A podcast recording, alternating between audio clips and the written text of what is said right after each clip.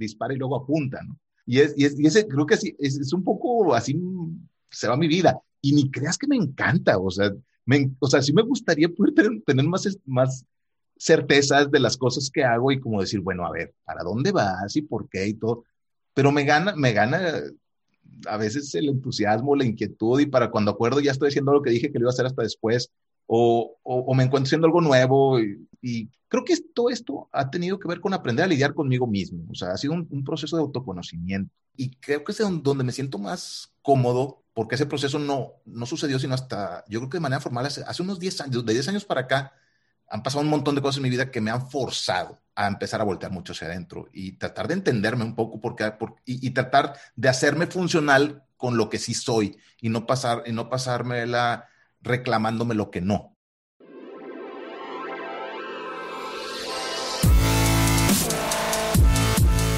Bienvenidos Injodibles.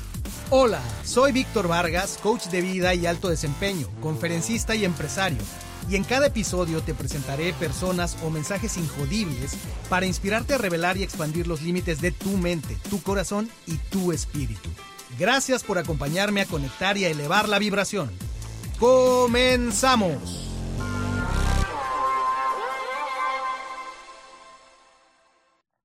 Bienvenidos Injodibles. El día de hoy está conmigo una personalidad, está conmigo un hombre está conmigo un, para mí una, una leyenda, una persona con un carisma, con una historia que ustedes escucharán. Él es José Luis Garza, mejor conocido como Yogi, una persona a la que tuve la dicha de cruzarme en, en, su camino hace ya algunos añitos aquí cuando llegué a Monterrey y con el cual he tenido oportunidad de, caminar algunas interesantes aventuras. Así es que hoy estoy muy contento de darte la bienvenida, Yogi. Muchísimas gracias por estar aquí. hombre, gracias a ti por invitarme. Eh, me dio muchísimo gusto leerte y, saber que estás haciendo esto y, la invitación me emocionó bastante. Qué padre, compadre. Pues para mí es, es, emoción y además es algo, no sé, una sensación especial porque pues tengo a un profesional del micrófono. Ya José Luis vamos a decirle a partir de este punto, como le decimos todos los que lo apreciamos, Yogi. Mi querido Yogi ya nos contará su viaje del héroe, pero están ustedes ante un hombre polifacético que tiene un talento enorme y que tiene una relación muy especial, entre otros elementos, con el micrófono. Así es que, mi querido Yogi, a la usanza de este podcast, empezamos con esta frase poderosa. Érase una vez un pequeño José Luis Garza. ¿Dónde empieza tu historia? Yo creo, cuando me, cuando me pongo a pensar de dónde viene todo, eh, caigo en el argumento de que siempre me gustó cantar. Y creo que esa ha sido la excusa perfecta que me, que me ha tenido inquieto a lo largo de la vida. Desde chavito me ponían, no sé si me gustaba cantar o me ponían a cantar en la casa, pero, pero era, era como un, un, elemento así muy permanente en, en, la dinámica y cultura de mi, de, mi casa. Mis papás cantaban, yo, yo me acuerdo muy bien, mi papá tocaba la guitarra y me acuerdo muy bien que en, las, en sus reuniones eh, siempre traían la guitarra y siempre estaban cantando. Entonces, yo no sé si de alguna me empecé, me empecé como a clavar con las canciones que cantaba mi papá y creo que por ahí empezó un poco el rollo. La primera canción que tengo así como en mi cabeza fue La Mochila Azul, cuando Pedrito Fernández la cantaba. Y me acuerdo que se convirtió como en la canción que yo creo que me la enseñó mi mamá para, que, para poderme decir, ahora canta esta. Este, como que, ahora espérense porque va a cantar La Mochila Azul. No sé si era famosa en ese entonces. Pero cuando íbamos a las piñatas de los, de los compañeritos y de los amigos, eh, ya era como que de ley de que, bueno, que ahorita que venga el payaso, que vengan, eh, que traiga micrófono porque, porque José Luis va a cantar la mochila azul. Entonces ya, ya era como, como, como lo de ley. A partir de eso, eso lo tengo como un recuerdo así, si me, si me pongo a, pensar dónde, dónde inició. Pero quiero pensar que me gustaba hacerlo porque a partir de ahí me fui como interesando un poquito más como en, en encontrar alternativas. Me gustaba mucho las canciones que cantaba mi papá, entonces creo que me aprendía las que él cantaba y me, enseñaba, ¿no? me acuerdo mucho, de repente lo escuchaba con algún guapango, este, y, yo, ah, ¿cómo le hacen la guitarra, papá? Enséñame. Y me metían a clases desde entonces, y, y por recuerdo siempre es el más chiquito de todos. Creo que, aunque tuve las bases, estoy hablando desde los 6, 7, 8 años, siempre estaba con chavos más grandes que traían una dinámica diferente y como que siempre me sentía medio relegado. O sea, como que esos, esos intentos de aprendizaje temprano creo que no fueron tan fructíferos porque como no sé si no estuve en el lugar correcto o no era el, el momento correcto, pero como que tenía bases que se fueron, o sea, nunca fue de que, ay, sí, tomo clases entonces y nunca las dejé, eso nunca pasó. No sé si, a lo era mi inquietud, pero me gustaba y me enseñaban un poco de, me acuerdo haber estado en una academia que se llamaba Música es Expresión, me acuerdo. Y nos enseñaban un poquito de todo. Si ahorita me pongo a pensar, o sea, me acuerdo la flojera que me daba que, teníamos un libro de música y, y, pues todos estaban estudiando, yo tenía seis o siete y pues me daba toda la flojera y nos enseñaban, para empezar la guitarra, pues no me daban los dedos, ¿no? O sea, todos tocaban ciertas, este, ciertos acordes que tenían cejillas, se le llama cuando pones tu dedo completo el, el índice, pues a mí no me daban los dedos, ¿no? Entonces me desesperaba mucho y yo, yo en mi mente me acuerdo como que, como que se, se reían de mí, probablemente no era, pero yo, yo, yo me sentía como que menos en general. Entonces creo que tuve como interacciones que fueron medio cortadas, de repente me enojaba y ya no quería cantar o no quería la guitarra y todo. Eh, de alguna forma creo que fui y vine, fui y vine. Eh, a, a, la par siempre me gustó hacer deporte. Y desde chavito, creo que desde creo que como los ocho años empecé a jugar béisbol y ese fue como el deporte que se, que se quedó eh, arraigado en, en, mí. Entonces, entre, entre una cosa y otra siempre como que decía, bueno, pues si no estoy tocando guitarra o cantando, pues ah, tengo el béisbol, ¿no? Entonces creo que iba, iba como en un lado a otro. Creo que nunca fui tan bueno, este, porque siempre, siempre intenté, intenté, intenté, pero no creo que no, no, no tengo así como elementos para pensar que sobresalí suficiente, como quizás me hubiera gustado pero siempre, siempre me mantuve. Y creo que, y creo que esa misma dinámica de, de, no ser tan bueno en los deportes, pero que me gusten mucho, la sigo manteniendo hoy a 40 años de distancia. O sea, sigo, sigo, sigo no siendo el campeón en nada, este, pero sigo, sigo practicando un montón de deportes que me, que me, que me divierten, ¿no? Pero, pero bueno, pues ese, sí, te lo pongo como, como, como, que es una línea bien, bien interesante, porque no sé si te, tenga que ver con, al, con la necesidad que tengo de actividad física o lo que pueda, porque además también no, no es como que tengo la la figura de, de, de aquel que, que hace mucho deporte. Apolo. Soy, soy básicamente robusto. Pero bueno. Un, un paréntesis que... para, para las personas que nos escuchan, este, este podcast se escucha en varios lugares eh, fuera de México. Y uno, dile a la audiencia eh, dónde se da este ambiente. Eh, evidentemente en México, pero do, do, ¿dónde es este entorno donde el planeta recibe a José Luis? Ah, ¿Cómo bueno, era la familia? Eh, ¿Cómo era el entorno? Bueno, acá creo que, creo que bastante tradicional. Estamos en Monterrey, nací, nací aquí en Monterrey eh, y aquí vivimos siempre. Y creo que mi familia fue bastante tradicional en general. Yo, yo me acuerdo como, como un, una dinámica familiar no demasiado compleja, honestamente. Eh, o sea, hay gente que tiene como muy marcados ciertos episodios en donde tuvo, tuvo retos muy importantes de muchas maneras. Pues la neta es que a mí no me fue tan mal. Tengo que decir que tengo unos papás que, que fueron pues bastante buenos en general conmigo. Tengo un par de hermanos.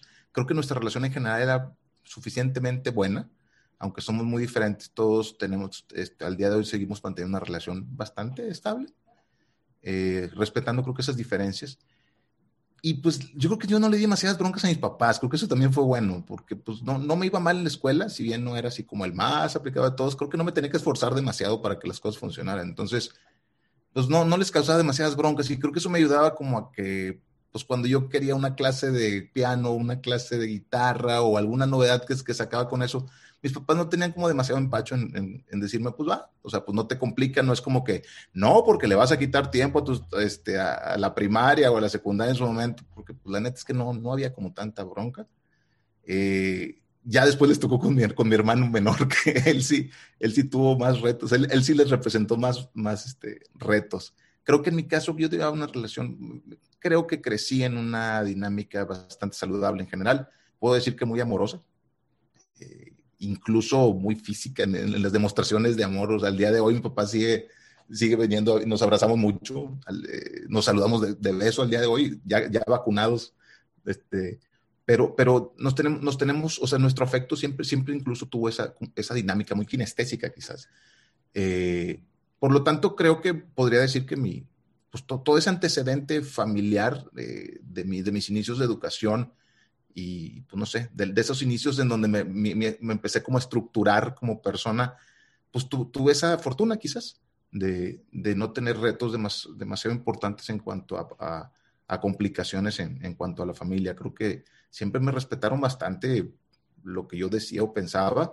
Seguramente no todo lo que yo decía o pensaba era correcto, sin embargo mis papás siempre fueron bien respetuosos de mis inquietudes porque sabían que yo creo, yo creo que de muchas formas demostraba que pues no estaba como nada más onceando, o sea, las cosas que me gustaban me gustaban y, estaba dispuesto a, ser responsable de ellas y, intentarlas dentro de lo posible. Entonces como que nunca me sintieron demasiado desconfigurado, creo yo, este, como que siempre tuvieron cierta certeza de que lo que hacía tenía un sentido y, creo que al día de hoy se los agradezco un montón porque bastante, pues bastante de eso me ayudó como a tener la confianza que tengo hoy para aventurarme a, la cantidad de locuras que, que, a las que me he aventurado, sobre todo durante los últimos 10 o 15 años. Mira, qué, qué bonito que, que pasamos por ahí, a destacar esta parte tan eh, hermosa de tu relación familiar. Y otro punto de referencia que también ya decías, ya, ya, ya, ya entraste al tema de los años, ¿verdad? Y, y, te das cuenta que ya has crecido un poquito cuando hay canciones y artistas que lo comentas en algún lugar y la gente se te queda viendo como que uno piensa que todo el mundo lo escucha. La mochila azul, la de la mochila azul, la canción de la mochila azul, de la, no, el título oficial es La de la mochila azul, ¿cierto? Intérprete Pedrito Fernández. El entonces Pedrito. El entonces Pedrito Fernández. ya es Pedro, don Pedro, Fernández, ese era hasta abuelo ya. ya, entonces era niño, ¿no? Entonces, para ubicar a tanto a la audiencia de este país, que a lo mejor habrá jóvenes que nos escuchen y que no tengan la menor idea de qué es esto como gente en el extranjero. Recuérdanos un pedacito de la canción, para que nos, nos imaginemos por la voz a ese pequeño. Estaba bien padre, porque cantaba, cantaba todo así, ¿no? ¿Qué te pasa, chiquillo? ¿Qué te pasa? Me dicen en la escuela y me preguntan en mi casa. Era una, era una onda así como norteñona. Esto debe haber pasado por ahí de 1980, 82, ¿no? Este, sí, total pero era divertido. E, está, está, interesante porque incluso ya, ya dedicándome a la música posteriormente, era broma, ¿no? O sea, incluso en, los bares o donde tocábamos en eventos, volvíamos a tocar la misma canción y hacíamos la voz del, del chiquillo y la gente entendía un poco la broma, ¿no? De que era, pues con esta, con esta me estrené y esta sigo, de estas me, me, sigo apalancando, ¿no? Pero entendiendo que hay muchos, muchos años este, de diferencia, pero sí, el contexto es de, debe haber sido en los inicios de los 80, de 1980, este, por ahí, y, pues sí, era, era Pedro Fernández, este, yo creo que de sus, sus pininos, ¿no? Este, Fue un fenómeno, un fenómeno musical en su momento. Eh, hicieron películas de, creo que hay películas que se llaman La Niña de la Mochila Azul, ¿no? Así es, y, y, yo te diría ahora que está tan en, en, boga la serie de Luis Miguel, la historia de Luis Miguel que ha, ha resurgido en Netflix y demás, eran contemporáneos, era, era los, eh, las fechas en las que, bueno, Luis Miguel venía despegando, ¿no? Volviéndose ese gran fenómeno musical y este éxito de, de Pedro Fernández. Entonces, nada más para que ubiquemos esa canción como qué padre. Sí, qué bueno que haces el apunte, porque sí es cierto, de repente tú y yo nos reímos y parece, parece un chiste interno, güey. No, a mí ya me ha pasado que hablo de Timbiriche y yo pensando que todo mundo conoce Timbiriche. ya algunos jóvenes sí me ha volteado a ver así como, ¿y qué es eso? Así pensamos que eras más joven. Así. Sí, sí, sí. Y entonces, así era la infancia, ese era el entorno y, igual así te pasó la, adolescencia o la adolescencia ya te, ya te empezó a poner algunos retos interesantes. Pues yo, yo, creo que, o sea, ahorita que lo estoy planteando así, creo, creo que me la llevé entre la guitarra y el bat en el béisbol. O sea, creo que siempre tuve como, como, como esas dos líneas, lo voy a decir, de entretenimiento. O sea, en eso ocupaba, ocupaba mis mis días en general y creo que la, parte social, o sea, mis amigos se hicieron ahí. Primero, o sea, ahorita recuerdo muy bien, o sea, al día de hoy juego béisbol, eh, softball ya, ya no, ya no, me da para la bola chiquita y, este, pero es, es, como la práctica menos, este, menos violenta del béisbol, más para, más para gente de más edad. Eh, pero al día de hoy juego, juego este, con un equipo que tenemos, como, creo que vamos a cumplir 30 años. Eh, con los que jugaba desde entonces y es uno de mis círculos de amigos más estrechos. O sea, sí recuerdo en los, esos primeros años, pues agarrar mi bicicleta y montarle mi, mi, guante de béisbol y irme al campo y pasar ahí toda la tarde. Entonces creo que sí estaba muy, como que era, como que era algo que de verdad me, me entretenía bastante. Eh, y, habiendo dicho que la onda de la escuela honestamente no me representaba como retos mayores, pues me la pasaba jugando béisbol, yo creo, y te digo, a ratos tomaba la guitarra, a ratos la dejaba. En ese entonces no era para nada eh, tan, tan representativo en mi vida. Creo que no fue Me acuerdo que como a los 12 años, mi papá una vez fui a su oficina, un día de esos eh, que lo acompañé y me encontré que tenía una guitarra ahí. Le digo, ¿y qué onda, güey? ¿Por qué la tienes acá? No, pues es que a veces me gusta ponerme a tocar. Y mientras él estaba trabajando en algo que me dijo, aguántame tantito, me puso yo a tocar, a tocar. Dijo, oye, ¿me la puedo llevar a la casa? Sí, llévatela. Y creo que ahí empecé como a retomar. Eh, o sea, si le ponemos número, está, está, chistoso porque estamos hablando de mis primeros 10 años, pero creo que pasé unos 3, 4 años de chavito que no fue puro béisbol y luego creo que a partir de los 12 fui como, ay, pues está padre, ay, pues está padre. Y eso se empezó como a vincular con el hecho de que me gustaban canciones y pues el, grueso de las canciones que uno saca son de amor. Y de pronto, junto con esa inquietud, mi edad ya estaba en, en, más inquietudes adolescentes, donde empezabas como a conocer a las chavitas. Y, y, pues como yo no era, como, como ya dijimos que yo no era de, este, de los mejores en los deportes, no llamaba tanto la atención. Entonces creo que me fui como construyendo mi propia manera de llamar la atención, que fue empezar a, no solo a cantar canciones de esas, sino empezar a, escribir yo las mías, ¿no? Este, y empecé así como para decirles que pasaba las noches pensando en ellas y, que copiando todas las cosas que había escuchado. Escuchaba mucho, te digo de mi papá, pero a mi papá le gustaba mucho el rock de los 60, 70 y tenía colecciones del Reader Digest, me acuerdo, de esas, de esos que tenían como los discos LP. Y me acuerdo que tenía uno de la colección del rock de los, del rock de los 60 y el disco 4 que yo ponía en la, en la consola era el, que, mi favorito en los rebeldes del rock y estaba Johnny Laboriel y estaban canciones que, que, a mí me volaban la cabeza. Yo en ese entonces yo decía, yo debía haber nacido en esa época, me gustaba muchísimo esa, esa música. Y mi papá y las ponía una y otra y otra vez. Y creo que fue como me, me empecé a enseñar a tocar guitarra, ¿no? Solo. En creo que esa, esa, primera etapa ni siquiera tuve instrucción formal. Eh, quería yo este, empezar a cantar esas canciones del rock de antes que me, que me, que me gustaban mucho. Y, y, las primeras composiciones que hice, yo creo que sonaban a eso, ¿no? Al rock de los 60. Entonces. Oye, dime algo, Yogi, porque yo le, les digo, esta teoría es una teoría, yo no lo viví, yo no lo puedo comprobar, pero se las digo a mis hijos. Tengo, tengo dos, tres hijos, una chiquita de 11 años, el de 13 y el de 18 y en algún momento les interesó la música hace no mucho, este, y estuvieron tomando clases y, y demás.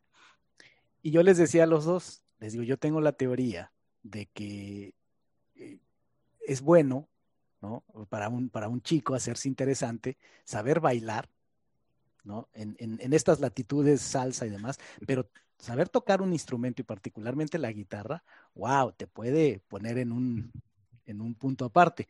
¿Tú qué dices, Yogi? ¿Sí? Absolutamente. Me lo, me lo, decía mi papá. Y, él, y cuando empezaba yo a querer tocar piano, que empezaba, eh, me decía, está bien, estudia piano.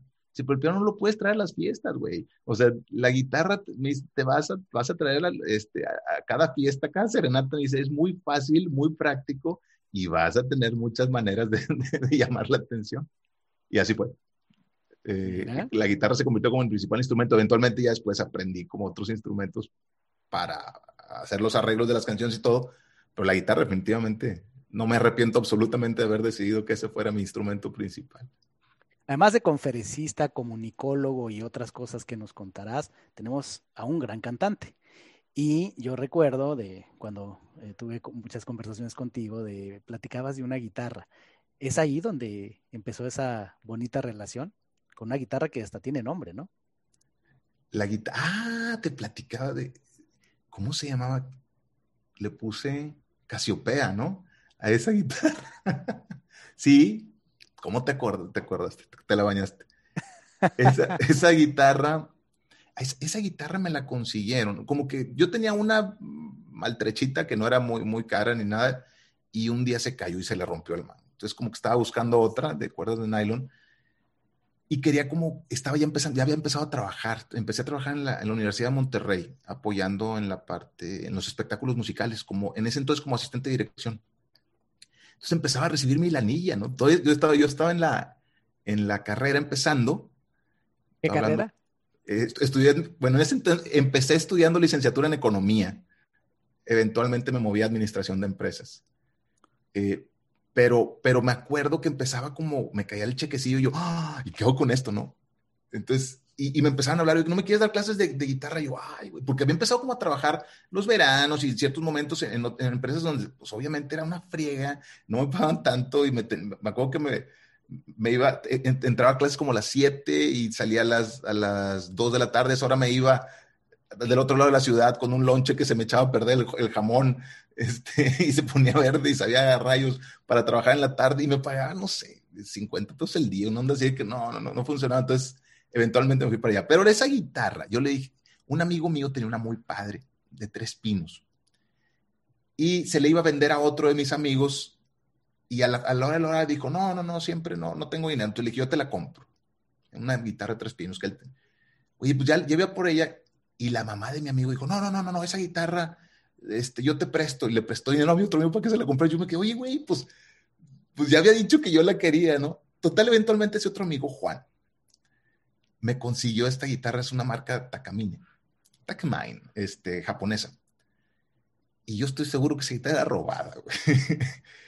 Porque cuando, o sea, me, me dijo, oye, conseguí esta que le está vendiendo este cuate que porque pues necesita dinero. Era un cuate que no, no tenía muy buenas referencias, honestamente, dentro de nuestro, o sea, sabía, yo sabía quién era, sabía que era un cuate medio conflictivón y como que le habían dado la lana para que se inscribiera en, este, el semestre en la universidad y se la había gastado. Entonces andaba urgido de, de, de, recuperar esa lana y dijo, pues tiene esta guitarra, tenía, estaba lastimada de la parte del, del brazo. me dijo, oye, pues que te la ven. Digo, pues yo tengo tanta lana. Es una guitarra que nueva hay que decirlo, nueva cuesta, ahorita, o sea, es una guitarra de mil, mil doscientos dólares. Y el cuate la tenía arrumbada y lastimada, y, pues yo tenía, no sé, lo que sea, definitivamente una décima parte de eso, lo que, o sea, era como, pues es que nada más tengo esto, pues llévatelo porque necesito la lana. Y, me dice, pero sin, sin, sin estuche. Y yo, ¿para qué me la das sin estuche y para qué te quedas tú con el estuche? Me acuerdo que me lo acabó. Dice, bueno, pues está bueno. Total, la compré por una nada esa guitarra. Este, no, no pude haber vislumbrado todos los años y todas las historias que, iban a venir con ella, eventualmente. Y, el nombre que le puse, qué padre que te acuerdas, es por una canción. Cuando empecé a tocar esa, esa guitarra, eran las épocas en las que empezaba yo a aprender muchas canciones de la, de la nueva trova, que, digo que no tenía nada nueva cuando yo lo estaba tocando, pero era, todo, el, todo el movimiento de, de la trova cubana de la nueva trova Silvio Rodríguez, Pablo Silvio Rodríguez, Pablo Milanés, Noel Nicola y un poco todos ellos que eventualmente se, se fue transformando en los diferentes países, fueron, cada, cada país fue como eh, tropicalizando ese, ese, movimiento y al pasar de los años, en ese entonces aquí, pues los exponentes más importantes eran Fernando Delgadillo, Alejandro Filio, estaba mexicano con este, y, y pues era, era, así como que lo, lo que escuchaba y lo que yo estaba tratando de hacer. Pero yo me hice mega fanático de Silvio Rodríguez, entonces me gustaba mucho esa canción que se llama Casiopea. Entonces eh, decidí llamarle por eso a, esa guitarra Casiopea por varios vínculos eh, de imagen y significación que tenía la canción con lo, con lo que era la guitarra para mí. Entonces sí, esa, esa eh, ahí está todavía viva, no la tengo aquí, pero, pero esa, esa guitarra todavía está presente. Ah, está por ahí, por ahí debe tener un lugar especial. Pero ya tocaste el tema de este momento en el que eh, conectas con esta guitarra, estás en este punto entre, entre el béisbol y la guitarra, entre el bat y la guitarra, llegaste a la universidad, llegaste a la Universidad de Monterrey, a la Universidad de UDEM, a una carrera económico-administrativa, pero ¿cómo fue el, camino a partir de ahí? Creo que cuando empecé con, como con todo ese argumento, desde la preparatoria un poquito antes, empecé a tener como, como enfrentamientos muy directos con la parte del teatro musical estuvo, estuvo en ese entonces yo no solo, no solo jugaba jugaba softball, jugaba soccer, o sea, estaba súper canteado en la preparatoria hacia, hacia la parte del deporte. La guitarra estaba, pero no me estaba ni educando formalmente, o sea, era más como para el relajo. Sea, yo no traía intención, sí, otra vez, sí me gustaba cantar, pero como que yo decía, pues eh, esto no va, a ser, no va a ser como, no voy a caer esto. Y jugaba todo lo que podía, me acuerdo. O sea, tenía hasta mi trofeito del deportista del semestre, entre los cinco que hacemos deporte, yo creo. Este, pero, pero, pero sí, sí estaba muy clavado. Hasta que una amiga mía un día me dijo, oye, este, ven a, a ver, me voy a bailar. que no, pues en este, en este espectáculo musical, en esta comedia musical, yo nunca he sido yo. Ya, está, ya estábamos en, el último año de la preparatoria. Dice, cada semestre hay una de estas, nunca he sido yo. Pues vamos. Ah, porque yo le dije, yo estaba, estaba en, en un concurso de oratoria, eso sí estaba, participaba en cursos de oratoria y declamación dijo, oye, pues el jueves veme a ver, porque yo voy a, tengo el concurso, veme a ver. Me dijo, no puedo porque tengo el ensayo general de mi espectáculo. Y yo, ah, la madre. Ok, este, ¿qué onda? Me dice, pues ven. Me dice, pues yo no te puedo ir a ver, pero ven tú el viernes a verme. Vas. Pues total fui a ver el show, no tenía idea, fue en el Auditorio San Pedro. Este, no, no tenía absolutamente idea de lo que iba a ver. Y ese momento fue mega impresionante y me marcó en la vida completamente. Es el primer espectáculo musical que yo veía. Creo que el ver a gente que yo conocía allá arriba me, causó una impresión. Eh, mis chavos, eh, con los que mis alumnos de ahora le, dicen FOMO, es como el fear of missing out. Y ese fue el rollo de que, oye, yo quisiera estar ahí, ¿por qué no estoy? ¿no? Y vi unos cuates cantar una canción padrísima y decía, güey, pues ya sé que están actuando y bailando, yo no actúo ni bailo, pero hay cantantes y estaría padrísimo ser parte de eso. Total, me impresionó al grado que fui viernes, sábado y domingo a las funciones, a todas. O sea, soñé con ello. Me acuerdo que en la noche, o sea, yo decía, ¿por qué no estoy ahí, güey? O sea, ¿por qué no sabía yo que esto? O sea, me acuerdo, todavía me pongo chinito.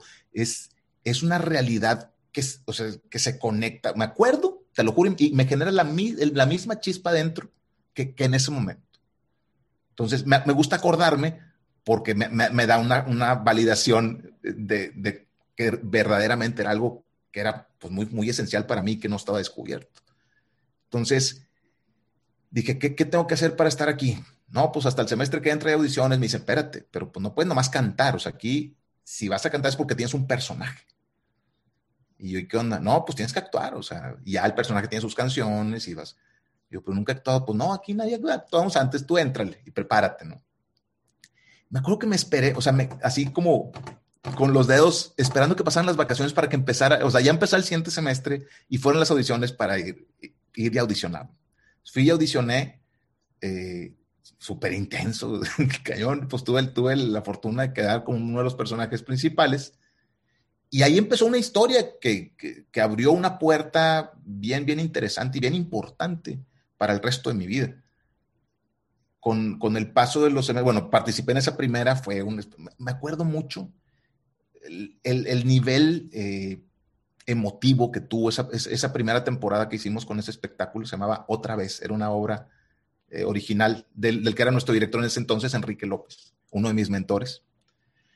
Y recuerdo después de la última función, o sea, yo estar llorando desconsolado sin tener idea de qué estaba sucediendo. No sé si estaba el saber que había terminado, el saber, o sea, el, ver, el no entender lo que estaba sintiendo, el haberme visto por primera vez en un escenario con esa, o sea, con esa dinámica, creo que no podría incluso hoy decirte qué pasó, pero me recuerdo perfectamente llorando desconsolado con una cantidad de emociones impresionante. Entonces, a partir de ahí no me pude despegar de eso. El siguiente semestre participé en eso y más eventos. Al paso de, dos o tres semestres ya estaba yo como parte del equipo de producción y, es aquí donde estaba ya como, como asistente de dirección eh, inicialmente y eventualmente como director, director escénico de los espectáculos de, la universidad. O sea, fue, fue una conexión así como que me pescó de las entrañas y, no tuve más remedio que seguir. O sea, no, había manera de, desvincularme de eso. Pero todo esto hizo que dejara el béisbol, por ejemplo.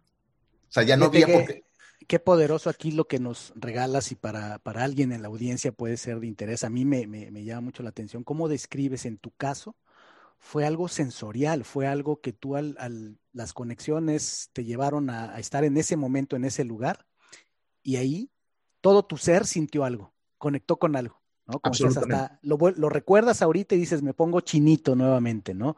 Eh, y, ojalá eh, para muchas personas fuera así, ¿no? Tener esta experiencia sensorial de decir, por aquí es, por aquí, aquí estoy sintiendo, por aquí va, pero mira, adelante, sigue. Y eso te llevó a, hasta llegar a, dirigir estas, estos eventos. Claro, me, me, llevó porque pues, me tuve que yo educar en la parte, en la parte eh, histriónica, ¿no? En la parte de la interpretación, porque pues yo tenía cierta educación en la parte vocal con, la parte de la cantada, pero aquí pues no nada más había que cantar, había que ser capaz de interpretar un personaje, de, contar una historia eh, que no era mía, ¿no? Y, entrar en un personaje y poder transmitir a, a partir de, de, una historia no, no, no propia y, que esa interpretación fue convincente como para que tuviera la capacidad de emocionar al público. Entonces, el reto estaba bien divertido. Entonces, entre la gente con la que pude convivir eh, y la mucha o poca instrucción que pude tener, se fue consolidando un personaje bien extraño mío, ¿no? O sea, de pronto ya era director escénico y honestamente sin ninguna capacitación formal, ¿no? O sea, era, había sido un rollo meramente empírico e intuitivo, pero que pues más allá de cualquier otra cosa, caminó. Y, creo que mucho en mi vida, y ahorita que te lo estoy diciendo no lo había reflexionado tanto, ha sido, he caminado de una manera muy intuitiva y creo que, creo que al final, sin querer queriendo eso, es, cada vez le he creído más a esa intuición, porque aunque sí me he raspado un montón de veces las rodillas, pues hoy me tiene haciendo cosas que me divierten bastante de entrada y, con algo que parece más o menos sostenible. Pero, pero esa, intuición educada, yo creo que a partir de, de, las posibilidades, pues la he tratado de complementar, pero no ha sido, no, creo que hay gente que se educa de manera formal y luego va como, como tratando de complementar con esa cierta intuición. Lo mío fue completamente al revés, o sea, me encantaría decirte que soy un músico de conservatorio, que soy un cantante este, consolidado y con 12 eh, años de experiencia en el extranjero, o que, o que eh, mi, mi, instrucción como director ha tenido... No, güey, no. Y a veces me da pena decirlo, pero pues ni modo, o sea, al final lo que sí ha sucedido, o sea, lo que sí es cierto es que he hecho un montón de cosas, incluso escribo libros, pues y no tengo, o sea, no soy, no tengo ningún doctor en la, en, la, en la, parte literaria, seguramente tengo un montón de errores eh, gramaticales quizás, o de ideas, o sea, y, y, y, me, y, me, y me, me confronto con eso frecuentemente porque digo, güey, no puedes estar las cosas haciendo, no, no puedes estar haciendo las cosas tan así, güey. O sea, sí tendrías que tener como la decencia de educarte formalmente en más cosas que son las que te gustan. Pues la neta es que de repente no da el tiempo, o sea, o, o, o me educo en ello o lo hago, ¿no? Entonces a veces ha sido la decisión, pues lo hago, güey. Y si, y si no es perfecto, pues que no lo sea. Entonces como que me he acostumbrado a no ser perfecto a lo largo de mi vida. Y cada vez me causa menos ruido, porque cada vez me he dado cuenta que no pasa nada. O sea, creo que es uno de mis aprendizajes más, más grandes el, darme cuenta que, o sea, en algún momento dije, voy a hacer un disco, pues tiene que ser perfecto. No, güey, o sea, mi disco, mis discos, sea, las producciones musicales que he hecho a lo largo del tiempo, todas tienen errores, y todas las hubiera hecho diferentes el día de hoy, pero ahí están. O sea, son una realidad y están y, ya, y ya comunican cosas. Igual, tengo un par de libros que los leo ahorita y digo, quizá pude haber dicho esto de una forma. Pues sí, pero no lo dije y ahí está, ¿no? O sea, y pues ya veré para lo siguiente. Entonces, regresando un poco, creo que así, así transcurrió mi rollo dentro de, del teatro, o sea, que fue como... Déjame decirte algo aquí muy, que me parece emerge muy, muy, muy bonito en algo que dijiste al principio. Decías, no era tal vez el mejor jugador cuando hacía deporte, ni el mayor músico, pero lo disfruté muchísimo. ¿No? Recuerdo poner mi guante en la bicicleta e irme toda la tarde.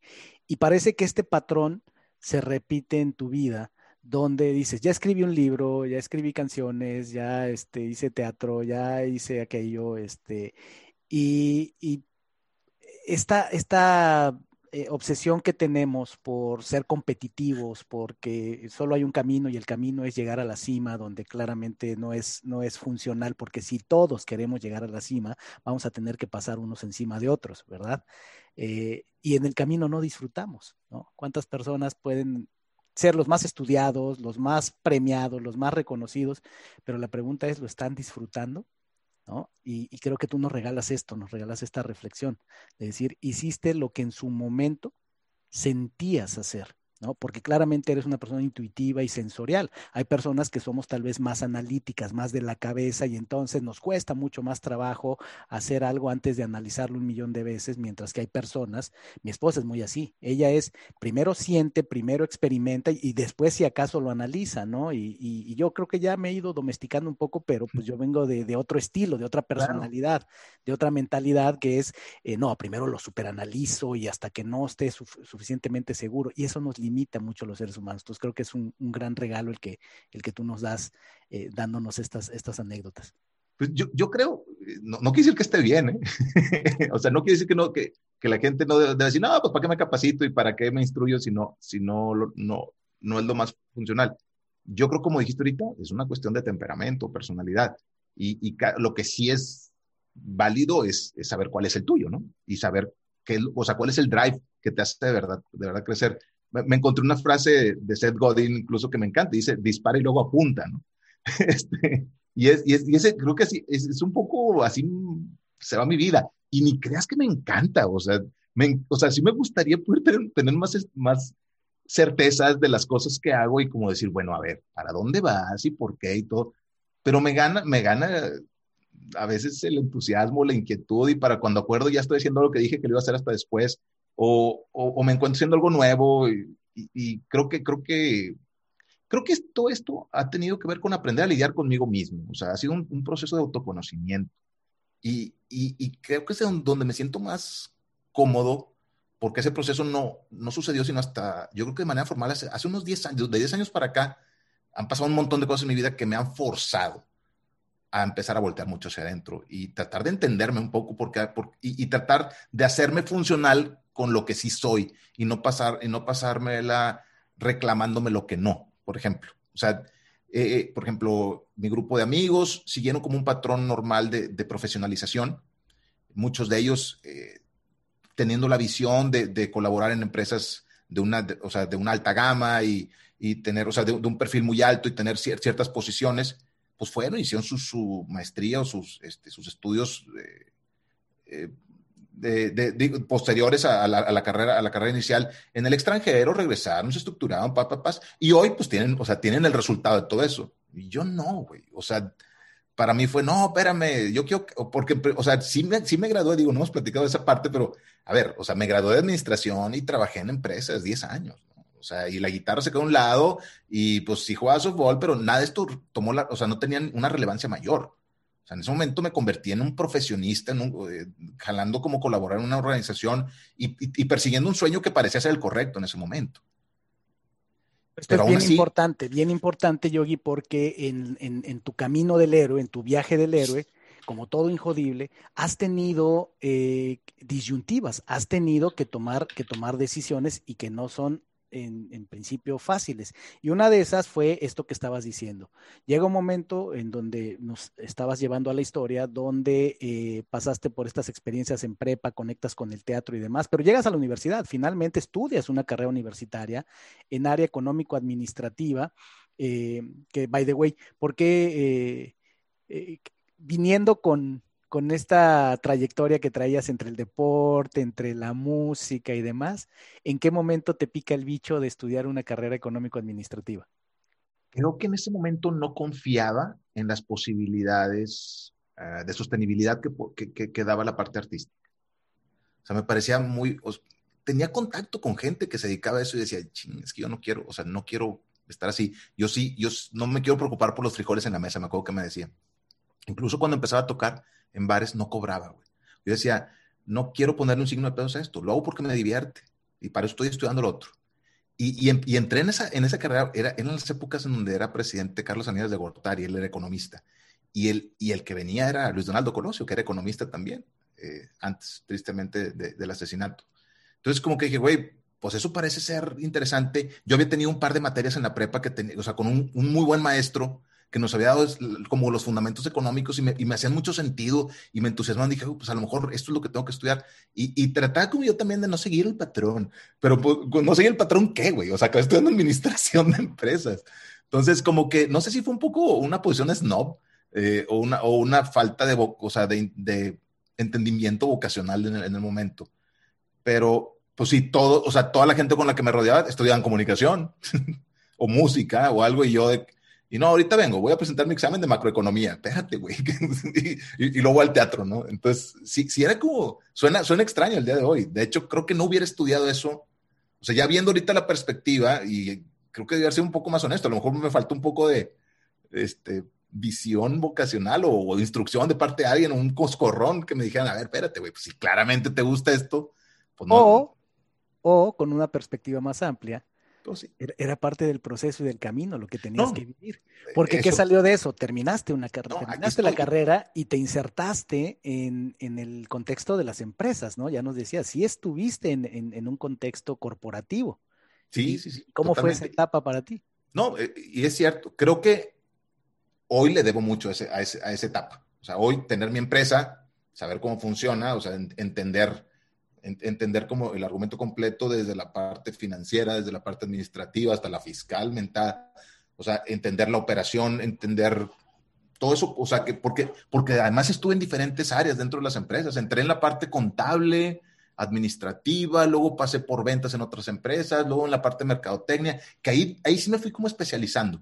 Creo que, y, otra vez, de manera muy intuitiva, por la parte creativa me parecía como, que, funcionaban las cosas. Entonces creo que donde más florecí, por ponerle un, calificativo eh, dentro de las organizaciones fue en esa área comercial, mercadotécnica, donde podía aplicar la parte de, crear, que, eso sí ha sido como, como un factor común a lo largo de toda mi vida, como siempre he estado tratando de hacer cosas, no sé, lo que sea, hoy, y, y cómo, pues no sé, de la manera que se me, se me, antoje a mí, y copio de uno y copio de otro, y voy, y siempre, siempre he estado haciendo o una canción, o un texto, eh, o una posibilidad, pero sí, siempre, siempre he tenido como esa, esa inquietud, o esa necesidad de estar haciendo o creando algo.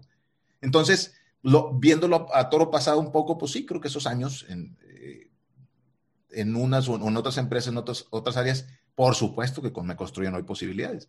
Está extraño porque eventualmente pues no, no estoy ahí, ¿verdad? Este, ¿Cuándo vino ese punto de quiebre? Ese momento, esa bifurcación donde tú marcaste esa línea donde dijiste, mm, no va por aquí. Hay uno muy dramático eh, y, creo que tuvo que ver con toda una problemática familiar que tuve y con decisiones que tuve que tomar muy, muy, muy serias respecto al, resto de mi vida. Eh, y en donde me, lo cuestioné todo, ¿no? Y en ese cuestionarme todo, eh, un buen amigo, César Esparza, que también es uno de mis mentores, ciertamente, y además un cuate que ha sido muy generoso conmigo a lo largo de la vida, me dijo, oye, güey, es que tú eres artista, yo no sé qué estás haciendo, con, o sea, trabajando en la empresa. Le dije, pues, ganando para pagar la hipoteca, por ejemplo. Dijo, no, güey, es que dedícate a la cantalla. Yo, no, no, a ver, espérate, eso dedícate a la cantalla.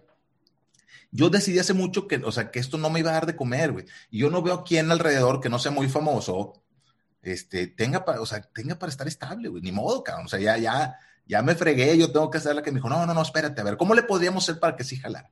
Yo en ese entonces había estado haciendo canciones, había estado muy en, muy, eh, en contacto con, con nacimientos de, el nacimiento de, hijos, sus hijos, y, ya yo tenía creo que una hija, yo ya tenía a María José, que, es mi hija, mi hija más grande, entonces ya estaba como, y, o sea, ya había estado involucrado con esos sentimientos, ya había tratado de expresarlos a través de canciones, pero simplemente para tenerlas, porque era otra vez, siempre he tenido que estar expresando de alguna forma lo que siento. Entonces me dijo, oye, güey, estas canciones que estás haciendo, o sea, están padres, güey. Y, y, no son las normales de amor que estamos oyendo todos los días. O sea, esto, esto pareciera que si lo juntamos es un proyecto en donde podríamos, o sea, tú estás compartiendo esa exaltación que sientes eh, de convivir con tu, con tu hija o con, mi, o con tus hijos. Y, y, es algo no muy dicho, ¿no? En ese entonces todavía eh, estaba como ese, ¿qué le decimos? Ese estereotipo del papá que no se expresaba tanto. Creo que a, lo largo de los años hemos ganado un poco de territorio y, voz al respecto, pero en ese entonces no era tanto. Entonces decidimos juntos hacer un proyecto. ¿De qué año estamos hablando? ¿En qué 2007. 2007. En 2007 hicimos, eh, eh, decide, decidimos juntos aventurarnos a este proyecto que se llamó Amor de Padre, que tenía la intención desde el principio de hacer materiales, vamos a decir, musicales, escritos, lo que fuera que tuviera la, capacidad de poder exaltar la paternidad y los valores en la familia. Entonces, pues me convenció y estaba yo justo en un momento muy, muy, muy sensible eh, personalmente. Entonces dije, ¿sabes qué, güey? Pues si va a dar vuelta la tortilla, quedé completa, ¿no? Entonces renuncié a, mi puesto en, la gerencia de mercadotecnia que tenía esa empresa y de un día para otro de pronto me iba a dedicar a hacer canciones, eh, cantar y cantarle a los papás las cosas, compartirles a, a, otros papás las cosas que a mí me hacen sentir y confié la vida, mi vida, a que eso a dar de comer.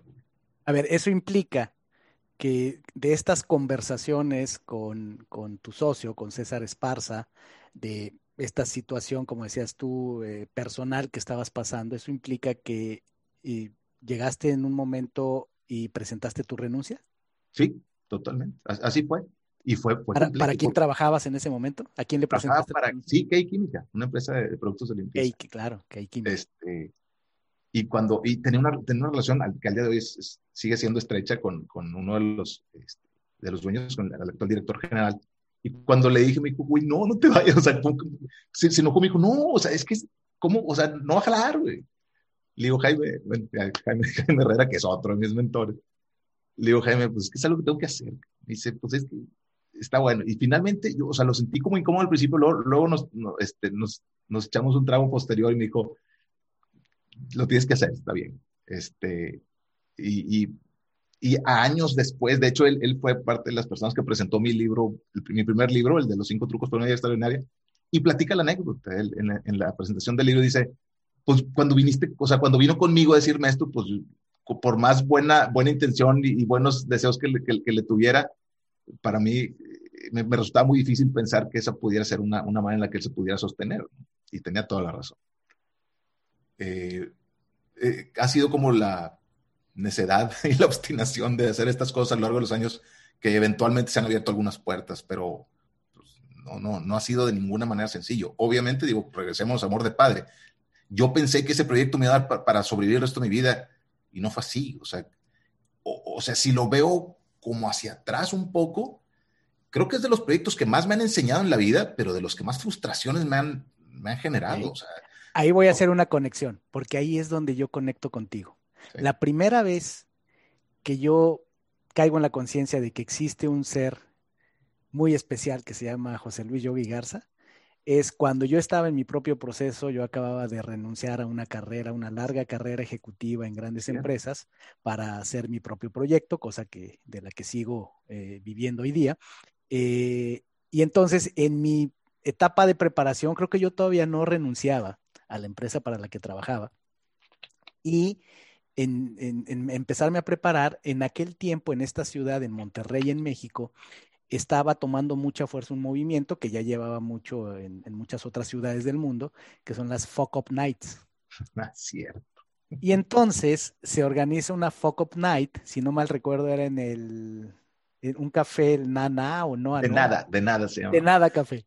De nada café, este, y pues voy a esa Fuck Up Night. Fui a varias, pero de esa es de las que más me acuerdo, porque ahí fue donde escuché tu historia y digo, lo aprovecho así como en argumento cinematográfico, porque ahí fue el guion donde tú diste esta charla que a mí me encantó y explicaste el fuck up de amor de padre, ¿no? Yeah. Que ahí, ahí, ahí estábamos, ahí, ahí, fue donde tú y yo conectamos y entonces, ¿cómo fue esa historia? ¿Qué, cuál, no ¿Cómo me fue acordaba, la no me acordaba que había sido. Sí, eh, de, de, de, mi charla se me hizo fácil, así, le, así se llamaba esa charla. Se me, se me hizo fácil. Que claro, hablaste fácil. también de tu carrera de locutor y demás, ya traías un bagaje de locutor y de y demás cosas, bares, que igual te quiero preguntar una cosa de esa vida de los bares, pero eh, amor de padre, ¿qué aprendiste de ahí? ¿Qué pasó? Wow, cometí un montón de errores. Eh, no estoy seguro si hubiera, o sea, si el destino hubiera sido diferente, si, si yo hubiera hecho diferentes algunas cosas. Lo que sí sé es que desperdicié, o sea, estaba yo muy verde. Está, es, es, impresionante como cuando trabajas para las compañías, aprendes a trabajar para las compañías y no, no necesariamente eso, eso, te hace como un empresario.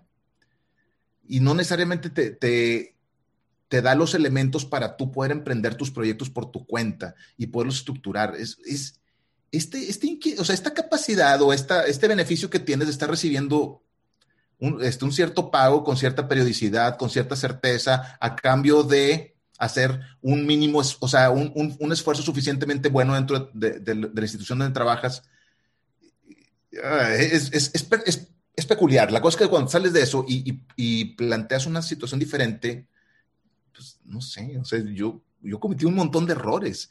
Y, me parecía que el, dinero me tenía que seguir llegando porque sí, por ejemplo porque siempre había, pues siempre yo había estado, era como, pues si no terminé mi proyecto en la empresa, pero nadie dijo nada, yo como que recibía mi, mi cheque, me explico. Y de repente me enfrenté a circunstancias donde pues ya no era así, ¿no? Y había como cierto presupuesto que estaba asignado y, y también el rollo de, pues vas a trabajar, pero es por tu cuenta.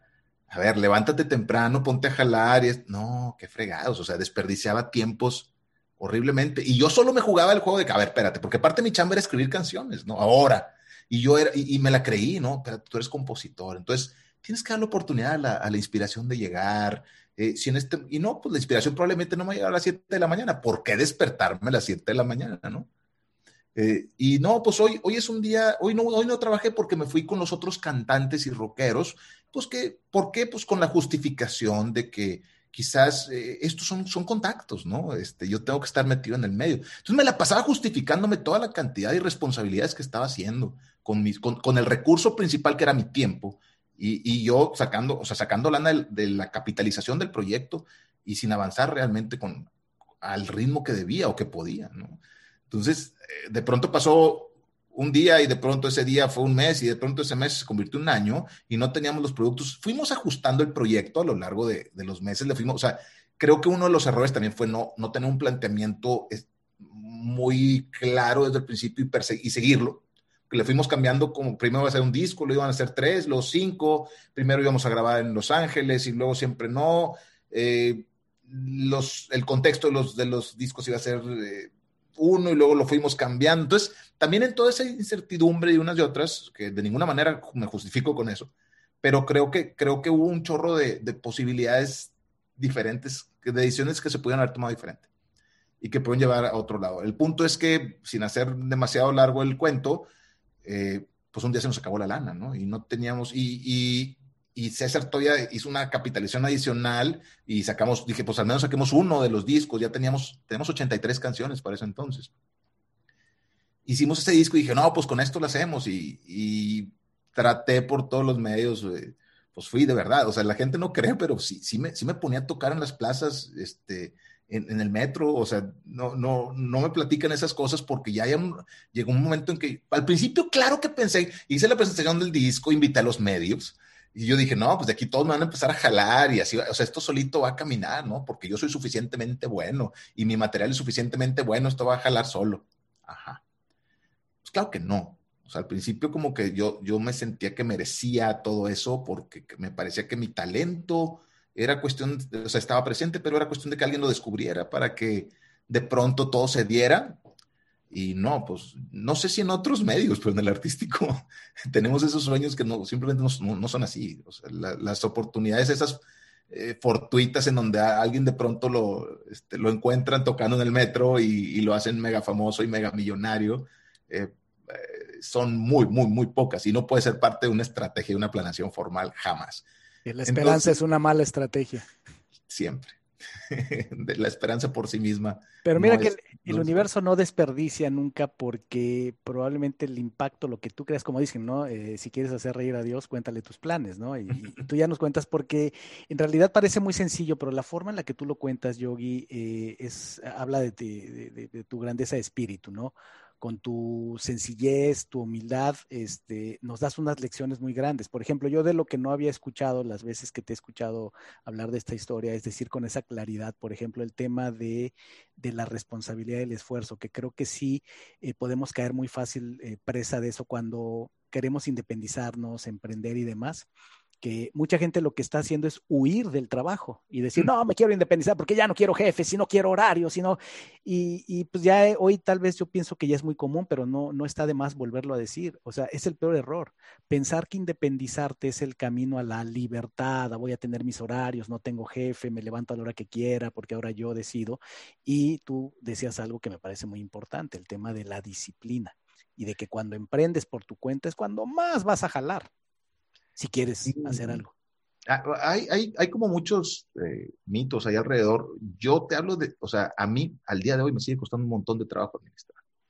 Yo no sé si soy flojo o qué, pero creo que fue, fue de los principales retos que tuve y que caí redondito, así como te digo, o sea, caí redondito a, a, a justificármelo todo porque además estaba bien sexy la posición de artista, me explico, o sea, era todavía más sexy eso porque, porque además porque había una capitalización, o sea, el, recurso ahí estaba, ¿no? Yo nomás tenía que hacer es canciones. ¿Y quién podría esperar? ¿Quién en el mundo hace una canción al día? Por Dios, claro que no. Entonces todo era, todo era, todo era eh, justificable, ¿no? ante, ante como los ojos completamente abstractos este, y abiertos de alguien que, quisiera evaluar un artista y que tendría que, me parecía que respetar su, su proceso creativo bullshit. O sea, realmente eso no es para nada funcional. Así Eventualmente me fui dando cuenta que así era. algo, algo de lo que dices muy importante, que está muy analizado en el mundo de, de, las startups, en el mundo de los emprendedores, es que mucho capital pronto más bien hace daño. O sea, está más que demostrada la correlación a esas empresas de nueva creación que les llega la, la inversión rápido, pronto y de mucho dinero, muchas se pierden justamente. Es esa tranquilidad, esa zona de confort de ya entró el dinero, de entonces vamos a ser artistas, entonces vamos a hacer lo perfecto, el perfeccionismo, nos mata. Y otra cosa que tú platicas en esta historia que me parece muy interesante, muy aleccionadora, es eh, lo que tú eh, en algún momento eh, mencionaste, recuerdo en el FOCOP, era el tema de la industria, que decías, además está, hicimos no sé cuántas copias, recuerdo, no recuerdo el número, pero dijiste, hicimos copias de lo que en aquel entonces, para los chavos que hoy ya no les tocó, era el disco físico, era el CD, era, pues ya no, no, no estaba no te alcanzó la época de los cassettes, pero eh, recuerdo que decías que mandaron a hacer no sé cuántas copias cuando la industria estaba cambiando al formato digital, ¿cierto? Sí, no sé si fue fortuito, no tuvimos la visión, pero esos, esas primeras, hicimos 3.300 copias de inicio. Eh, y cuando, yo me acuerdo cuando le decía a ciertas ciertas personas que estaban en el medio que hice esto y me decían, no lo vas a vender, Y yo, cállate, o sea, no, ¿por qué me deseas el mal? Yo me, me, me, me acuerdo que me enojaba. Yo le decía, no, güey, no los vas a vender. Y yo, claro que sí, porque yo le voy a echar ganas y voy a ir con esto y voy a, este, voy a ir a los medios, que, ese es otro tema. Claro que en las radiodifusoras me mandaban súper a la fregada. Sea, yo decía, oye, mira, tengo este disco y me decían, así, con amigos míos que estaban en la radiodifusora, me decían, mira, güey, aquí tengo 20 discos por escuchar. Este, y, estas son, de, o sea, de las, pues de las compañías que nos mantienen, ¿verdad? Y me llegaron a pedir payola, o sea, si era así como que, pues mira, si quieres que lo escuche antes, ayúdame, mira, tenemos el, viene como el Día de las Madres, este, yo no estoy pidiendo dinero para mí, o sea, nomás, si nos, si puedes aportar algo para las mamás, o sea, pues empecé como a ver cómo está la industria, igual, ah, pero luego llegaba el día, el día del padre o el día de la familia y todos, Yogi, Yogi, ven a cantarnos la canción del padre, entonces yo decía, me, me emocionaba y yo, ah, ya, esto ya pegó, Oye, pues un día después ya nadie me contestaba el teléfono y eso, eso pasó, o sea, pasó a lo largo de, de diferentes, o sea, después de que estuvimos haciéndolo esto, intentando y rejuveneciendo. Y luego venía un día el padre y, no, ¿sabes qué? Vamos a venderlo con esta base de datos y hicimos una página. Y dijo, César, vamos a hacer otras 3.000 copias. Yo, no, espérate, güey, o sea, todavía ni siquiera hemos vendido, o sea, nada, no, este, vamos a hacerlas. Entonces hicimos, o sea, en total creo que se hicieron haciendo números ahorita cerca de 6.500 copias. Eh, hoy me parece una barbaridad porque además pues ya no copias físicas que ocupaban algún espacio que estaban no, bueno las la sacamos hace poco de aquí cajitas de CD cajitas de y hermosas güey. O sea hicimos un, o sea le, echamos un chorro de ganas con el diseño con el rollo pero justo nos topó el momento en que la industria dejó o sea dejó de, de, de generar una valoración hacia el, hacia el disco físico empezó todo a moverse hacia la parte digital, empezaron, se empezó como a tratar de administrar todo digital, la gente, en ese entonces no había como mucha regulación, la gente bajaba en Napster todas las, las canciones, o sea, la gente tenía discos duros llenos de música con los que no había pagado, o sea, la comercialización propiamente de, la música en ese momento, ahorita tiene como más estructura, en ese momento era un relajísimo, o sea, todos podían tener la, la canción que quisieran y nadie los penalizaba y, y, era completo, o sea, no había ninguna manera de generar sostenibilidad para la industria, que ese era otro rollo, o sea, y la piratería era, o sea, digo, sigue siendo un, problema enorme, pero en ese momento no había nada, o sea, no había ni siquiera alternativas, bueno, ok, te las compro, pero ¿cómo? Pues yo no tengo, mi carro ya no trae dónde poner el CD, entonces ¿para qué quiero el CD? ¿no? O sea, todo, todo cambió hacia allá y nosotros teníamos nuestra bodega llena de discos. Así es, no era la intención, pero fíjate, sale de aquí algo eh, muy aleccionador para todos aquellos que hemos emprendido algo y los que lo quieran hacer y nos estén escuchando. Por ejemplo, ¿qué, qué, cosas nos podemos llevar lo que nos dices? Es uno, yo eh, extraigo de, de, de, lo que nos ha regalado hasta ahorita este tema que es también una plaga para los emprendedores, el te enamoras de tu producto, te enamoras de, y no le preguntan, tú estás convencidísimo, que, pero es que todo mundo lo va a querer, ¿no? Todo mundo lo va a querer. Está bien padre. Así es. Que la, la, técnica, por así decirlo, los métodos de, de, creación de nuevos productos, de emprendimientos, han, han, evolucionado afortunadamente y justo pues ya, ya está más claro, ¿no? Que hay que hacer pruebas, hay que indagar en el mercado, hay que entender a tu consumidor, saber a quién le estás vendiendo, qué es lo que quiere y que tu opinión pues es importante, pero no es la que dicta lo que el mercado va a comprar. Una lectura que yo me llevé de, de, esa Focus Night fue eso, por la forma en la que tú lo explicabas, tú decías, de alguna manera se entendía eso, ¿no? Que decías, yo estaba enamorado del producto, la gente que estaba conmigo estábamos enamorados del producto y no entendíamos por qué no se, por qué no se movía. Y otra cosa que dijiste, el tema que también es muy común en los emprendedores, y yo incluso pasé por ahí, que cuando sales y dices, ya voy a poner yo mi consultoría y demás, O sea, juras y perjuras, no hombre, mis amigos rápidamente me van a contratar, todos los que están instalados en empresas, no hombre, pues yo nada más les tengo que llamar, decirle, oye, ya tengo mi consultoría, este, ¿qué onda? ¿Cuándo empezamos? Este, ¿por dónde, por dónde te ayudo? No hombre, son los últimos que te van a contratar por muchas razones, está muy estudiado el fenómeno. O sea, tus amigos generalmente son los últimos que te van a contratar. Unos por y todo es entendible, o sea, no hay bueno ni malo, todo es entendible. Unos no lo van a hacer, ¿por qué? Porque no se quieren arriesgar. A que si algo sale mal, puta, yo fui el que lo recomendé. Otros, porque mm, ya es cuestión de cada quien, ¿no? Hay otros que no están tan contentos verte a ti tan contento, este, y, otros nada más quieren saber qué haces y cómo lo haces, porque a lo mejor ellos también lo hacen después, ¿no?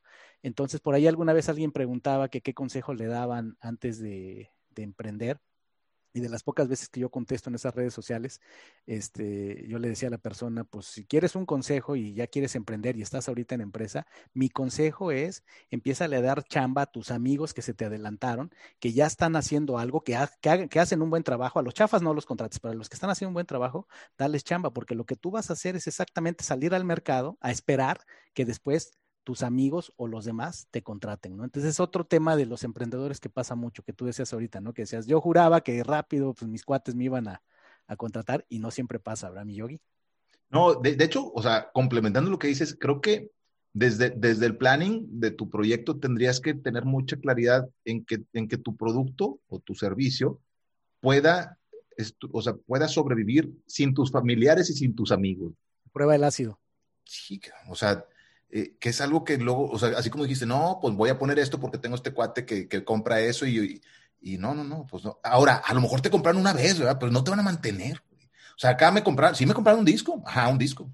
Pues sí, ahí están tus 150, 200 pesos, ¿no? Y pues necesito mil de esos, güey, y, y, y, no les voy a vender un disco cada mes, o sea, esto no, no, no, no es así como funciona, ¿no? Y, y sí aquí viene un punto también que tal vez en tu experiencia nos ayudes a ilustrar, lo que también es parte de este fenómeno. Si algo es difícil, por ejemplo, es tomar la decisión de abandonar un trabajo formal para lanzarte a hacer tu proyecto, seguir tu pasión. Sale, y ya te lanzaste y ya tienes estas pruebas. El otro punto del otro lado, digamos, si fuera un puente, del otro lado es otro de los grandes temas. Es en qué momento matar a tu bebé. En qué momento decidir esto no jaló y ya tengo que hacer otra cosa. Creo, en mi caso, tuvo que ver con la parte económica, creo. O sea, ya había un punto en el que ya se nos acabó el dinero, ya no había manera de sostenerme, ya César me dijo, de hecho me, puse, o sea, me puse a trabajar con él en su, en su empresa, eh, nos inventamos proyectos y ya era todo así como muy, muy, o sea, no era sostenible en general. O sea, lo que yo aportaba de valor no, no, no era pues no, no, generaba una utilidad real a, lo que él hacía. Entonces ya, está, ya era así como un punto donde, bueno, pero ahí tenemos el disco, pues sí, güey, pero ya, o sea, ya le dimos, le dimos, le dimos. Sí tienes, sí tienes que pues, entender que aunque te guste mucho, yo, yo decía, pues lo guardé en el cajón y ya, ¿no? ¿Y fue un entendimiento que emergió de ti o fue un factor externo, alguien más, eh, que, que fue lo que de plano dijiste, ya tengo que hacer otra cosa. Aparte de faltó la lana y demás, ¿qué fue lo que lo detonó? Donde ya dijiste. Pues donde fui agotando las posibilidades que yo estimaba que pudieran, que pudieran suceder. O sea, dije, a ver, le voy, a vender discos a Kimberly Clark para que vayan junto con los hobbies y que el, el mercado del, del, papá que compra pañales pueda comprar el disco y los vamos a poner. Entonces, cuando fui agotando esas, o sea, cuando fui, le tocaba la puerta a Kimberly y me decían, no, ay, güey, pues ya, oye, pues vamos, vamos a meter en el mercado de los libros, ¿verdad? Y cuando iba con las editoriales me decían, no, eh, o cuando voy a dar conferencias, ah, porque lo empecé, ah, bueno, yo empecé a dar conferencias, porque yo, según yo, iba a vender conciertos. Y la gente nos decía, no, güey, o sea, nosotros no compramos conciertos, o sea, vienen conferencistas. Ah, bueno, es una conferencia.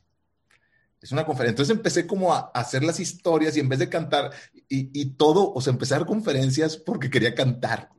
Así empezó todo. De hecho, en ese Folk of Night, di, o sea, di la plática y canté, güey. Porque te digo, o sea, es aquí donde se conecta todo hasta atrás, porque te digo, todo, todo siempre ha tenido como el argumento de cantar, aparentemente. Decías que así empezaste el teatro también, ¿no? El teatro era un buen pretexto para cantar y para actuar. A ver, por eso tengo un estudio, o sea, hago locución, pero cada vez que puedo canto. Y cuando voy, o sea, ¿qué pasa? Que no hay, o sea, no hay una industria ah, muy, muy, prolífica en, el rollo de cantar en general. Entonces he encontrado como maneras de, acomodarme para, estar listo cuando sucede, pero, pero tener manera de sostenerme cuando no. Pero no he dejado de cantar nunca, aparentemente. Entonces, pues este, caso no fue diferente, ¿no? Entonces querían que ir a conferencias y empezar conferencias, empecé a estructurar las historias, como hacer este rollo del storytelling, eh, contar las anécdotas, estructurarlas, y pues primero quería cantar 10 canciones en la, en la, conferencia y luego ya decía, pues yo veía que la gente desesperaba, entonces le, bajaba 7 a 5, total, no sé, acabé como en tres canciones, o sea, y ya mis últimas conferencias que ya no tienen que ver con esto, claro que canto. Y, claro que, o sea, los dos libros tienen, tienen canciones y cada vez que, o sea, que presento, canto.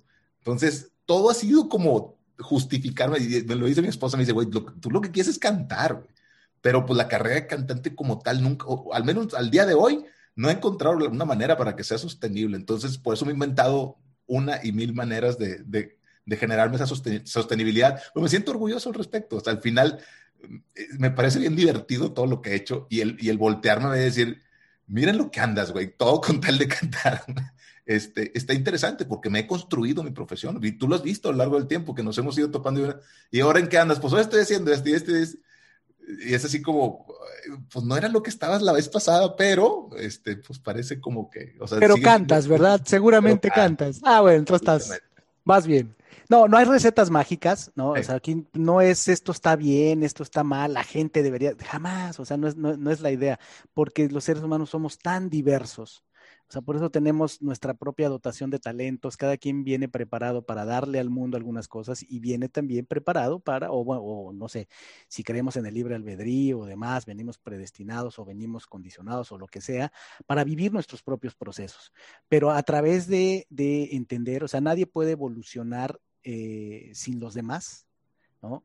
Pero tiene que evolucionar por sí mismo.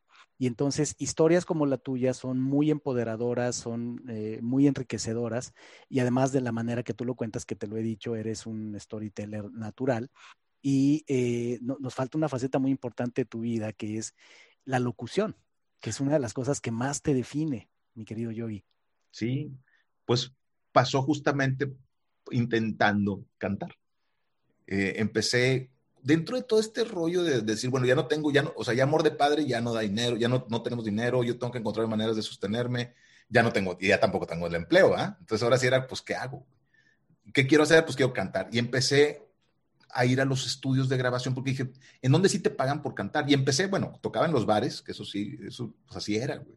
Tocaba en restaurantes y bares, y, o sea, una noche en cada uno, y, y así me la fui llevando, y eso, pues, digo, lo disfrutaba mucho, y pues me, generaba cierta sostenibilidad, pero no era como una carrera. O sea, yo, yo lo que quería era, no sé, tener, o sea, andar por la República o por el, este, por el país o por el, continente cantando mis canciones. Y no, pues esto, esto era un poco de entretenimiento con covers y así, que no estaba mal, pero no era mi sueño.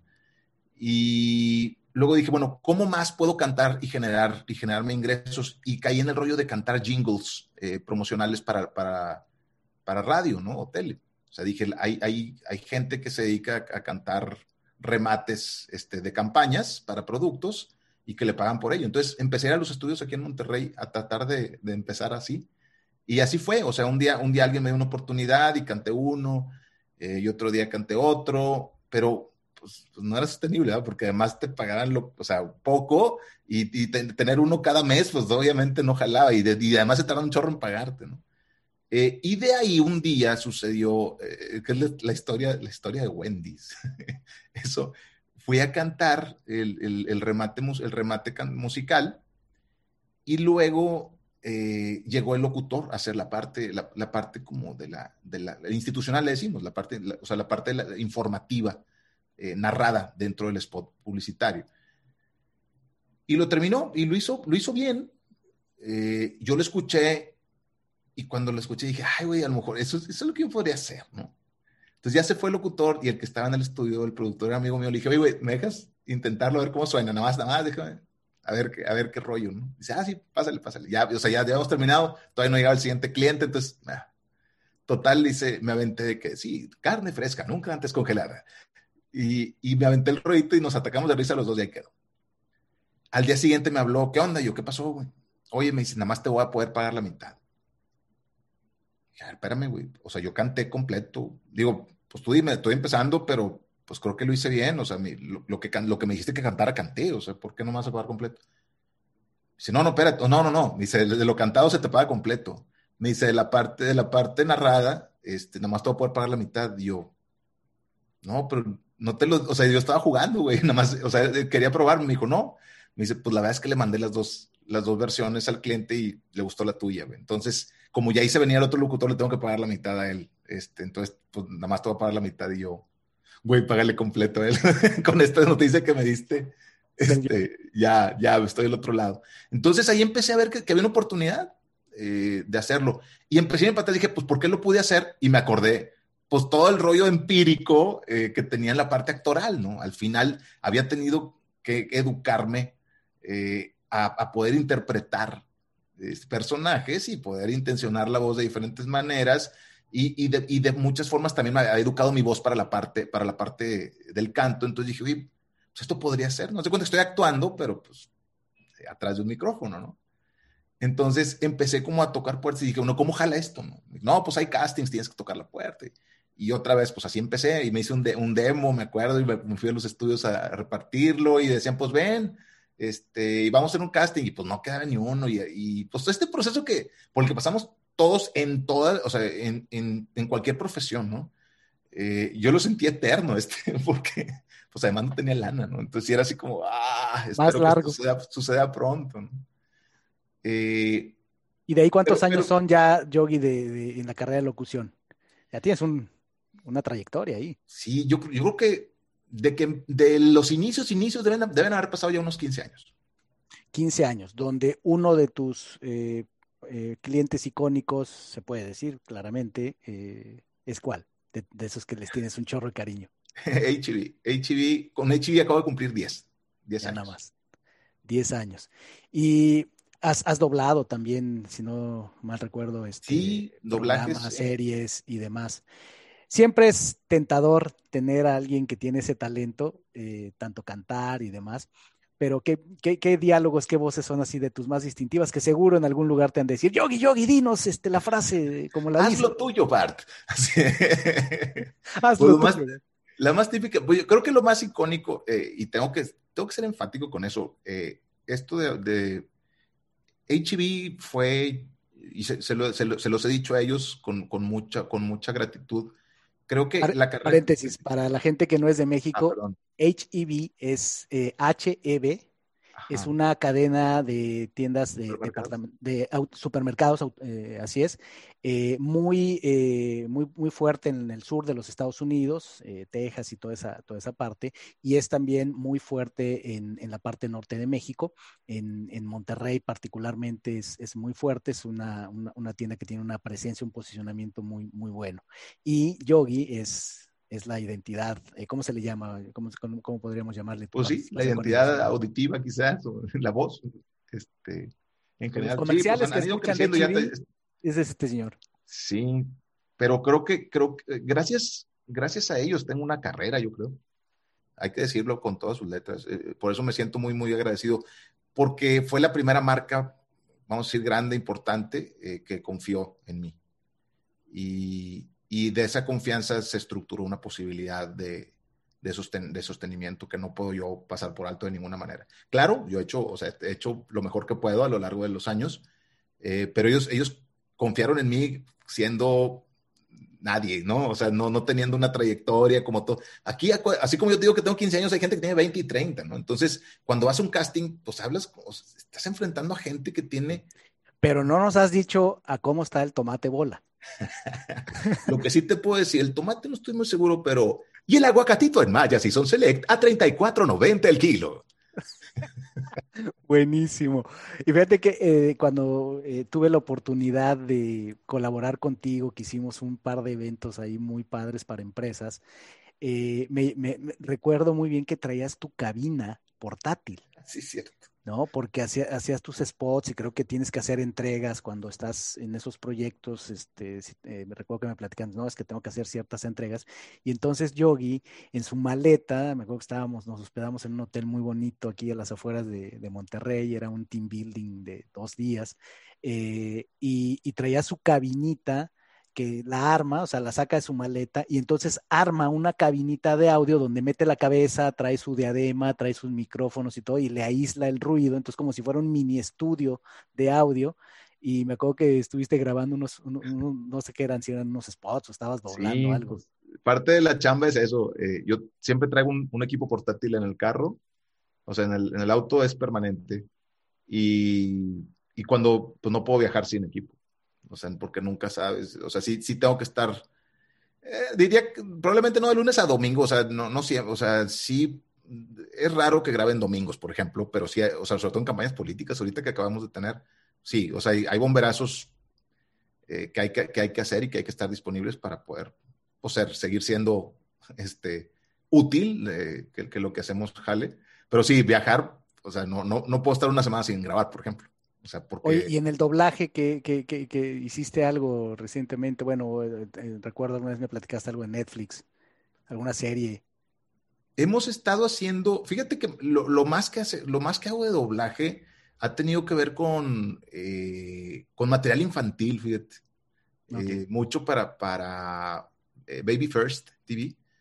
Estuvimos, o sea, pues bastantito. Ahorita ¿qué te digo? Mucho, eh, la verdad el doblaje, ya, lo que pasa es que la gente lo, ve como muy sexy en general. Para empezar, la industria del doblaje está más eh, estructurada de manera formal con las grandes compañías eh, cinematográficas, que es lo, más sexy, hay que decirlo, en la Ciudad de México. Entonces, aquí en Monterrey, aunque en algún momento de la historia, hace quizás unos 20 años, había mucha, mucha producción aquí de doblaje para, para Disney, por ejemplo, eso ya no, ya no existe aquí. O sea, aquí ya el doblaje es, son proyectos muy específicos y hay mucho de doblaje de, de videos de capacitación, por ejemplo, que no es tan sexy, pero es funcional y, es lo que nos mantiene, que nosotros usamos mucho eso. Eh, en general, la industria del doblaje no es tan bien pagada, pero pues te da como, como ciertos elementos para, para jalar. Yo lo, lo, que creo que lo que más he hecho y más disfruto pues es los materiales para niños. A mí me gusta mucho hacer voces para, para caricaturas eh, educativas sobre todo y cantar, cantar, o sea, incluso producir, eh, adaptar canciones para, para, este tipo de, de canales de, educación infantil. se me hacen retos bien, bien bonitos, bien divertidos y está bien padre, porque tengo niños chiquitos, entonces pues, están viendo YouTube y de pronto aparece, aparecen ahí o sea, cosas que he hecho yo, ¿no? Entonces se pueden a cantar cosas que, que oyen en YouTube y que pues, es mi voz y está, está como chistoso y suena, suena padre, ¿no? Eh, creo que en general hay una, bueno, parte que un, rollo así también interesantillo y divertido que, que, me tocó es, y que también me ayudó como, como parte de, la, de posicionarme, fue que me dieron la, oportunidad de ser el personaje de, eh, el personaje para Latinoamérica de Terry Cruz para Old Spice. Es, eh, estaba confundiendo, era, el rollo del bloqueo, bloqueo, bloqueo. Es, esa onda que... no era Netflix, era Old Spice. Sí, Old Spice para Latinoamérica. Esa, esa voz también, pues otra vez era sexy, ¿no? O sea, como que, ah, es la voz de Terry Cruz, para, es la voz de Spice, hazle como, así, mis alumnos era muy típico que, hazle prof, hazle prof, bloqueo, bloqueo, bloqueo. Este, entonces, pues te digo, la realidad es que es súper divertido lo que hago. A mí me, me encanta. Eh, hoy te digo, hoy en, la, hoy en la mañana, por ejemplo, estuvimos trabajando en, en un set de de grabaciones que se hacen para, para los tours, en una, una, empresa que hace tours este, en autobús en, en, las ciudades de Estados Unidos, bueno, en, todo el mundo, en, particular hoy estuvimos trabajando para la ciudad de Chicago, en Estados Unidos, y está súper divertido porque eres un personaje y estás hablando de todo el rollo histórico, además aprendes un montón. Eh, a, la, derecha tienes el edificio tal, y como puedes ver, tiene unos, unos búhos arriba que representan la sabiduría que en, 1930 la gente consideraba, o, todo el contexto histórico del gran, del gran incendio que ocurrió. Gran incendio. Uy, es divertidísimo. La, verdad, se me hace bien padre ese jale, güey. Entonces, creo que me siento bien afortunado porque entre tantos tumbos y, e intenciones, caí en una oportunidad de, de hacer cosas que me encantan y que, y que ha resultado, eh, he podido estructurarla para que, sea, para que me genere sostenibilidad para mantenerme y mantener a mi familia. Y, y, de a poquito ir creciendo, pero, pero, pero lo que sí te puedo decir es que todos los días hago algo que me divierte. Y creo que ese ha sido un argumento para mí bien fundamental, porque sí, sí tengo la, la experiencia de haber estado en, en circunstancias donde no me divertía, ¿no? O sea, sí digo, a ver, regresa ahorita a un trabajo, no, pues no, güey, una empresa, un rollo corporativo, no, sin, sin menospreciarlo ni minimizarlo de ninguna manera. Mi personalidad me, me demanda que yo esté haciendo este tipo de cosas. O sea, yo, yo necesito ser, o sea, necesito ser, estar divertido. El proceso creativo. Sí, yo tengo que estar haciendo estas cosas y, y está divertido. Y si me dicen, a ver, ahora es la voz de Frank Sinatra, y tienes que cantar como Frank Sinatra. Entonces, todas esas cosas, habrá quien diga, ay, qué flojera. Y para mí es, güey, está con madre. imagínate, o sea, de verdad, el otro día estamos en un casting para hacer, eh, para, para doblar a Chester Cheetah de los de los de los de los chetos, de los chetos, los, chetos decimos en México, los, chetos. Y, era, y estaba el güey rapeando, güey, todos estaríamos, okay. y en inglés además, entonces tenía que montarme como, como a decir las cosas que decía el, este, el Chester Chiro, el personaje, güey, ¿cómo no? O sea, es súper divertido, ¿cómo no me voy a mega divertir? No, no pero ya tocaste la palabra mágica, rap, ahora sí. venga, venga, Joy, ahora sí, porque es, ese, ese yo creo que puede ser un hit. Es, es, motivacional ese. ¿Cómo iba esa rola? A ver, platica mientras. Ahora sí. Dime quién eres y que estás dispuesto a hacer por lo que quieres. ¿Qué hizo? Nadie te dijo que esto iba a ser fácil, que tu mundito rosa era así de frágil que salir a la calle requiere de tamaños y que tu lugar en la lista se gana con los años. Wow. Búsquenlo en YouTube, está en YouTube. Eh, yo lo vi un día, lo publicaste, no sé hace cuánto tiempo y me capturó, me encantó. Y es, es motivacional. Es más, te, eh, te, quiero pedir permiso para una de esas usarlo en algún team building para motivar uno que otro equipo que andan ahí flojeando. No, claro. E, ese fue, esa fue una travesura, de acuerdo. O sea, de hecho, el video que está ahí está grabado con mi, con mi celular. Sí, sí, sí. Sí, la historia está divertida porque empecé hace como cuatro años a, buscando este rollo de cómo comunicar mejor las, las ideas de pronto empecé a ver que, estaba tomando como mucho o, un, furor diferente al que yo conocía el rap en general, como un instrumento de, compartir ideas. Porque yo, yo lo tenía muy, desestimado en general. A mí me parecía que quien rapeaba era criminal, Este, era delincuente y, me parecía que los contenidos no, no merecían como la oportunidad de ser escuchados en muchos sentidos, ¿no? Como que los quienes los escuchaban no eran músicos ni, ni quienes los hacían, ¿no? Y estaba muy equivocado. Eh, como muchas cosas, como muchas cosas que he pensado a lo largo de los años. Sí, este, este, rap, búsquenlo, ahora sí. se llama Ahora sí. Ahora sí, rap, Yogi Garza. Es mi primer rap, es, creo que ese, ese es el primer rap que escribí. Tengo, a partir de ahí he hecho un montón de ejercicios con, con, esta dinámica, pero ese fue el primero. Y, y traté, dije, a ver, em, me, me topé con, con el musical de Broadway que se llama Hamilton, que es muy exitoso y, me, y me, me, topé con que es, toda la historia es una historia, eh, pues en general, es, un rollo histórico eh, de cierto momento de, de, los Estados Unidos y todo es en rap, o sea, todo se narra en rap. Y yo decía, ¿cómo, güey? O sea, ¿cómo tienes a personajes con, o sea, con sus vestuarios, esta onda George Washington y así, y están rapeando, güey? ¿Cómo, cómo? O sea, decía, Lin Manuel Miranda se llama este cuate, que hay que seguirlo. Todos tenemos que ser fans de Lin Manuel Miranda, es, es un genio. Eh, pues ya, ya, queda ahí la referencia, lo vamos a poner. Sí, Manuel Miranda, wow. Eh, bueno, a partir de ahí dije, bueno, yo también voy a hacer mi ejercicio. Entonces, a ver, ¿qué hace la gente que rapea? Se queja. Yo decía, pues se queja. Entonces agarré un beat que bajé de un amigo mío y me puse a escribir ese, mismo día así de que me voy a quejar de algo, me voy a quejar de los que se quejan. Y empecé como a escribir ese rollo y le estaba diciendo a mi esposa y me decía Lili, eh, tú no, espérate, tú no eres eso, has construido una marca como motivador, con otro tipo de mensajes, no caigas ahí. Yo, no, no, no, espérate, nada más estoy haciendo el ejercicio. Me dice, pues no estoy de acuerdo en que rapee. Yo, está bueno, no, no pasa nada, no me voy a dedicar a esto. Oye, pues lo acabé y dije, me voy a grabar para que no se me olvide cómo va la rola, ¿no? Entonces me puse así, la, me puse este, la camarita del cel y puse el beat y empecé a cantar y estaba atacado de risa.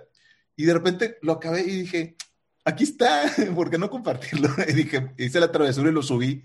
Y después de haber estado haciendo un montón de videos motivacionales que tenían cierta dimensión y cierta capacidad de, moverse, resultó que ese video del rapcito que hice, yo creo que ha sido el que más popular, que, lo más popular que he hecho en redes sociales. Estuvo bien interesante, pero me, me, dio una, idea de cómo es, hay un lenguaje ahí bien interesante donde la gente está dispuesta a que está dispuesta a escuchar. Totalmente. Y mira, con la magia de la tecnología, mi yogi, Aquí te lo voy a, te lo voy a presentar y se va a oír en el audio. Mira, vamos a ver un pedacito.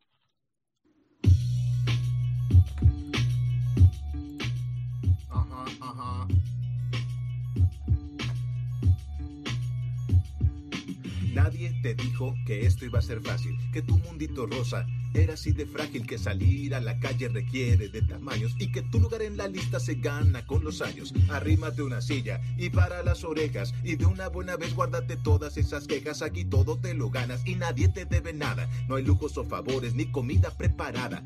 Vas caminando con las manos en las bolsas, pateando latas pensando en esas cosas que la vida no te da. Todo lo que mereces en vez de definir qué es lo que tú le ofreces. Bájale a tu blog y a todos esos rollos. No vengas a todos tus embrollos. Levanta la cabeza y deja tus enojos. Aquí hablamos al tiro y nos vemos a los ojos. Ahora sí, dime quién eres y qué estás dispuesto a hacer por lo que quieres. ¿Qué tal? Hablando de divertirse, güey. Hablando de divertirse, mi yogi. De eso eres un ejemplo maravilloso. Y mi yogi, para ir como aterrizando este avión, pues no dejaste títere con cabeza. ¿Y qué pasó con, tu vena de escritor? Hay algo por ahí interesante que también salió de esa mente y ese corazón. Está bien padre. Eh, en este intento por, por, tratar de ser, de consolidarme con, porque digo, pasaron muchas cosas, eventualmente dije, bueno, lo que tengo que hacer es ser conferencista, ¿no? Para poder cantar. Te dije un poco, a partir de las necesidades o de cómo iba viendo el mercado con, con el rollo de, de, amor de padre, yo dije, bueno, el problema de amor de padre para dar conferencias era que estaba la industria como muy, o sea, la gente que pagaba por una conferencia no era la gente que necesitaba como cosas que le hablan de la familia, porque en general, para bien o para mal, quienes te piden una conferencia para la familia son, pues, las instituciones eh, vamos a decir, académicas, pero en un rollo muy altruista, que te lo piden, o las instituciones, asociaciones civiles que no tienen presupuestos para eso, o ciertas instituciones religiosas incluso, en donde pues tampoco, no puedes, o sea, no hay como una manera de sostenerte. Puedes dar ciertas conferencias, pero pues, tendrías, tendría que ser posible cobrar por ellas para que pudieras seguirlo haciendo. Entonces dije, bueno, si amor de padre como material no jalaba para ahí, empecé a hacer como materiales diferentes para hablar de cosas que las empresas, que sí pagaban por las conferencias o las instituciones educativas de cierto nivel, también pagaran. Y dije, ¿de qué están hablando? O sea, ¿de qué quieren que hables y a quién están contratando para hablarles de ello? Entonces empecé yo a estructurar como contenidos diferentes, ya brincando y dejando a un lado al bebé de amor de padre, como a tratar de ver qué contenidos pudieran ser, relevantes y, qué cosas, de qué cosas podía hablar también, ¿no? Una cosa es que, este, que quieras hablar de algo y otra cosa es que sepas de lo que vas a poder hablar. Entonces me empecé, creo que ahí empezó una, una, una racha de autoeducación bien interesante que, que no ha terminado. No me había yo preocupado tanto por, perdón, por documentarme o por estar aprendiendo y de pronto me convertí en un lector muy asiduo que no era. Y empecé a encontrar información maravillosa que me empezó a volar la cabeza y empecé a tratar de estructurarla y, empecé a descubrir un, pues una, una nueva pasión que tenía, que era ese rollo de inspirarme. O sea, me emocionaba un montón estar aprendiendo cosas nuevas y que esos cosas que me hacían sentido y decía, ¿por qué no había estado leyendo esas cosas antes? Están padrísimas, ¿no? Entonces, y de pronto eso que tenía, decía, ay, ahora tengo la necesidad de compartirlo, ¿no? Entonces, se empezó a generar un, círculo de virtud bien interesante como en mi dinámica personal que tenía que ver con encontrar manera de, estarme inspirando a través de, de libros, de discos, eh, de lo que fuera, de, ideas que, que, no era, que no tenía antes y que ahora podía tener. Y después encontrar las maneras de compartirlas, ¿no? Que será el, inspirar a mi vez, ¿no? Y, y, cerrar como ese círculo o hacerlo, o hacerlo continuo. Y, y como que en esa vocación empecé a tratar de, estructurar las ideas para decir, bueno, si quiero compartirles tienen que tener una, tienen que tener forma. Y cuando empecé a tratar de ofrecer mis conferencias a las empresas, me decían, ah, pues y tú, ¿cuál es tu experiencia? ¿No? Como, como siempre. ¿Cuál es, con, quién, ¿Con qué clientes has trabajado antes? Y platícanos por qué, o sea, ¿por qué te contrataríamos a ti si no eres tan famoso, no? Chinitas, pues no, no era famoso. Y sí, cierto, no tenía tanto, tantos antecedentes. Y una, yo que en una de las empresas me dijeron, eh, ¿y tienes alguna publicación? ¿Tienes algún libro que nos puedas compartir de lo que tú Y yo, pues no, pero pues lo hago, ¿no? Entonces... Espérenme tantito. Sí, ahorita vengo. Entonces dije, güey, no, o sea, puedo hacer hagamos un ebook, güey. O sea, junta la información que ya más o menos tienes estructurada, ponle en un panfletito y di que ya tienes un libro, ¿no? Se trataba de decir que tengo un libro. De verdad, la pretensión no fue más que eso en inicio. Era como, güey, si tú quieres, o sea, si tú necesitas validarme a través de una publicación cuando, pues, porque te parece que por eso sí puedo dar una conferencia, hagámoslo pues. Y, o sea, que sea un material publicitario, ¿no? Y así empezó el primer, así empezó el primer libro. Fui a una conferencia de una chava que estaba como platicando cómo hacer tu primer libro, ¿no? Entonces ahí fui y me arrimé yo, ¿qué onda? Eh, la contraté y me ayudó a estructurar ciertas ideas, pero de verdad yo no tenía mayor pretensión, o sea, lo estaba minimizando un montón, o sea, no, decía, pues no, no, estoy descubriendo el, hilo negro. Incluso, honestamente, el título del libro para mí era un poco juego, güey.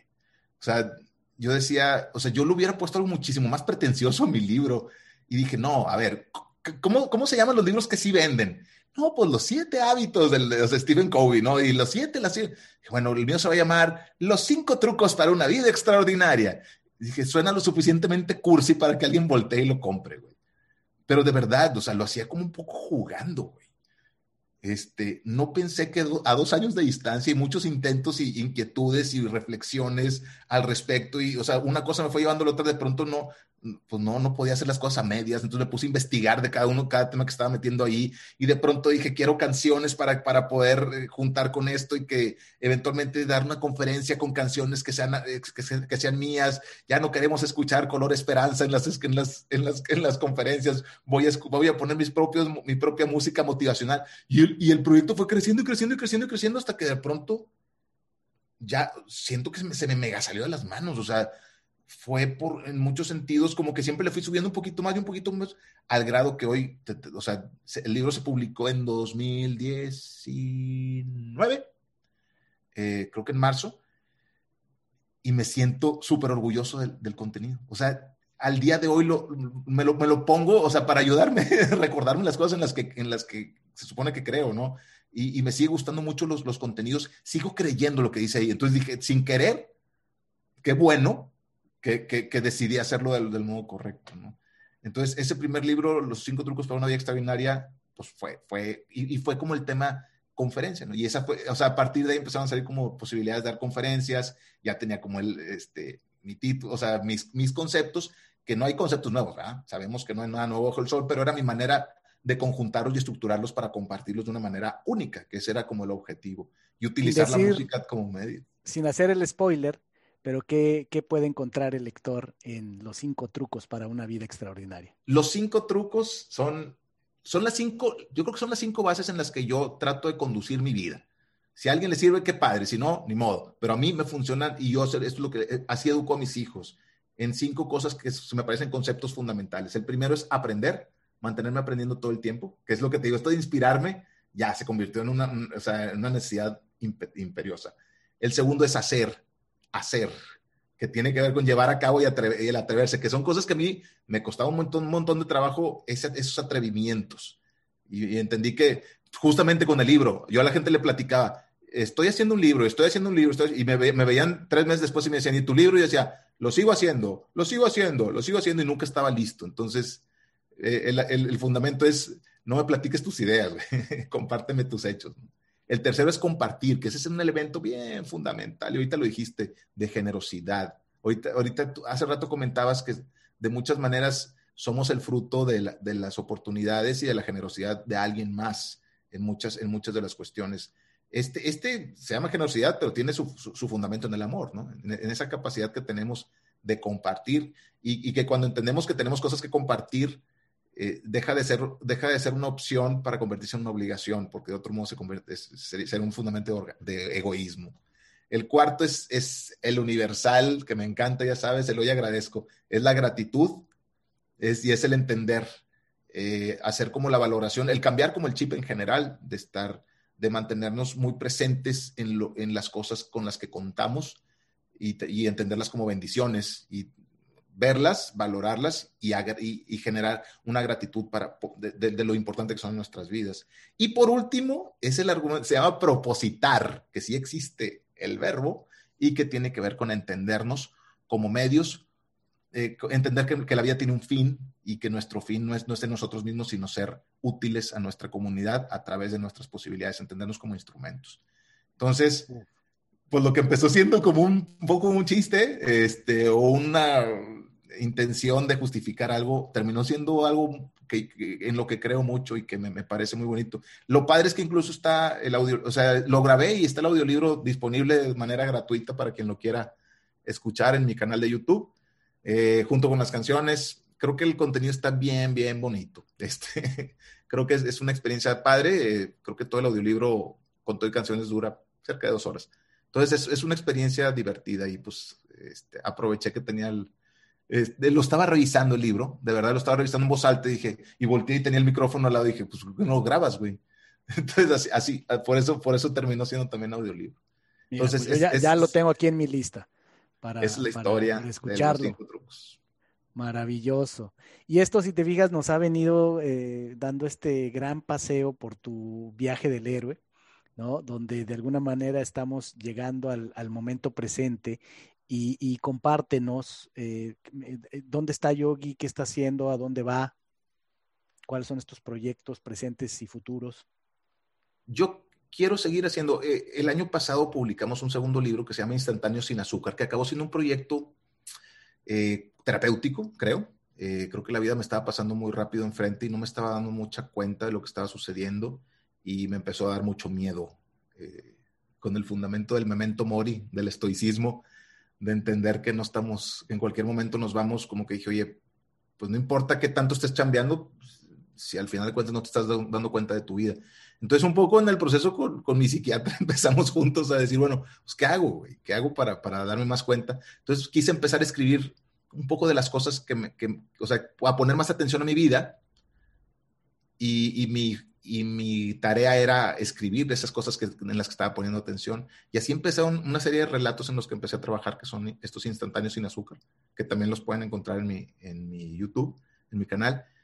Y se convirtió en un libro eh, y, he seguido escribiendo. Y creo que ese proyecto artísticamente estoy pensando llevarlo a un, a un escenario. O sea, quiero, quiero hacer que, que sea como, que termine más allá de, de, de ser un, un conjunto de relatos, me gustaría hacer como como un espectáculo con eso, que, que, nos diera como que tuviera muchas posibilidades de compartir. Las ideas que están ahí están bien bonitas. Estoy, me encanta escucharlos y, y, son relatos así breves de dos, tres minutos máximo, en donde tienes así, es, ya sabes, totalmente anecdótico de circunstancias muy peculiares.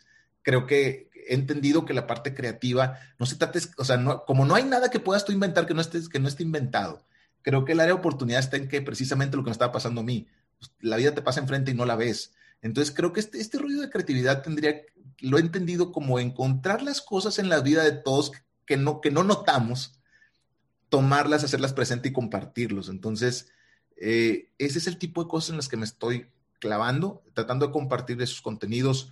Seguimos haciendo algo de, de música en el rollo del rap. Estoy traigo un proyectillo ahí como tipo podcast que, está, que resume libros en un rap, este, dos minutos como para que te lleves ideas específicas. Eh, y bueno, pues en, general creo que artísticamente estoy ahí, este, sigo, doy clases, eh, tengo, tengo el, creo que debo decir como privilegio de, de ser parte del equipo del Tecnológico de Monterrey al, día de hoy, eh, con la responsabilidad de la dirección de la dirección vocal de los espectáculos musicales de las preparatorias acá en campus en Monterrey. Y nada, o sea, esa parte, esa parte docente es algo que no, que no, no había visto y no sabía que extrañaba tanto y, y soy el más feliz de estar compartiendo posibilidades formativas, o sea, de, de, de, ser útil para los chavos y encontrar esas formas está increíble. Entonces, mi expectativa yo creo que va a ser, o sea, ahora sí encontrar como más caminos en la parte formativa, creo que debe ser una de mis misiones, probablemente uno de mis propósitos. Si estoy tan, tan ansioso por estar como, como agarrando ideas, pues tendría que encontrar maneras de, de maneras y mercados para, para compartirlo. Y creo que el rollo de, del chavo, este, en general creo que conecto padre con ellos y, y me, me, entusiasma mucho y me hace muy feliz el poder, el poder coincidir con ellos y, y, ayudarlos como a encontrar sus, sus, este, sus respuestas, ¿no? Encontrar, ayudarles a hacerse las preguntas correctas para encontrar sus respuestas y educarles su, su criterio y, sus, y sus, sus, estructuras de valores. Ese, ese ha sido como un, una gran revelación durante, el, sobre todo los últimos dos años, en donde he tenido oportunidad de participar este, en esta parte docente. Entonces, pues estoy bien activo, o sea, estoy haciendo muchas cosas, seguimos con la parte de la locución, eh, espero seguir escribiendo y pues lo que sí es que no nos quedaremos quietos de ninguna manguera.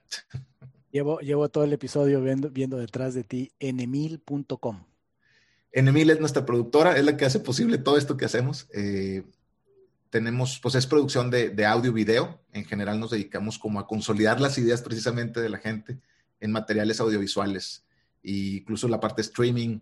Eh, en general hacemos, creo que todo es la parte de creatividad, tanto en la parte editorial como en la parte auditiva y visual. En general hacemos video, hacemos audio, diseño de sonido este, y creamos posibilidades. Entonces, si a alguien también le podemos apoyar con sus locuras, es, es nuestro pan de cada día y nos encanta hacerlo. Mi querido Yogi, bueno, con este tremendo viaje y con todo lo que tú has vivido, eh, has causado, has recibido y con tantos trucos que, tienes en el bolsillo, ¿cómo dirías, cómo le explicarías tal vez a tus hijos pequeños, tal vez de una manera sencilla, cómo explicarías que funciona el universo? Para ti, ¿cómo funciona el universo? Siempre me he debatido. Hace ratito decías tú, decías tú como el, par de, alternativas entre si pensar que estamos predestinados a algo o simplemente tenemos ese libre albedrío de, de irlo con, eh, consiguiendo poco a poco. Yo, yo tengo como fundamento en la fe católica y, y creo, creo en esa presencia divina y creo que me recargo permanentemente en ella. Eh, sí creo que de muchas formas tenemos muchas capacidades de, de hacer cosas, pero creo que, creo que en, en, ese, quiero entender que en ese argumento que tenemos de propósito hay algo muy específico que tenemos que hacer. Entonces creo que nuestro libre albedrío es como para abrir esas puertas y esas posibilidades para hacer algo que, que definitivamente tenemos que hacer. Entonces, no sé si, si es por ahí o, o, no la onda. Creo que el universo de muchas formas eh, nos mantiene conectados me, me, he clavado mucho en la parte de la, filoso de la filosofía del estoicismo. Creo que estoy, me, me, siento principiante al respecto, pero me gusta entender, algunos de los principios hablan, por ejemplo, esta de, la, de, las, de las interconexiones entre todos y cómo todos tenemos como una misión para, para hacer que esto funcione en general. Y, y, hay uno, de hecho, te voy a enseñar mi, mi moneda del día de hoy, que tengo, este, a ver si se ve. Dice sumum bonum. Sumum bonum.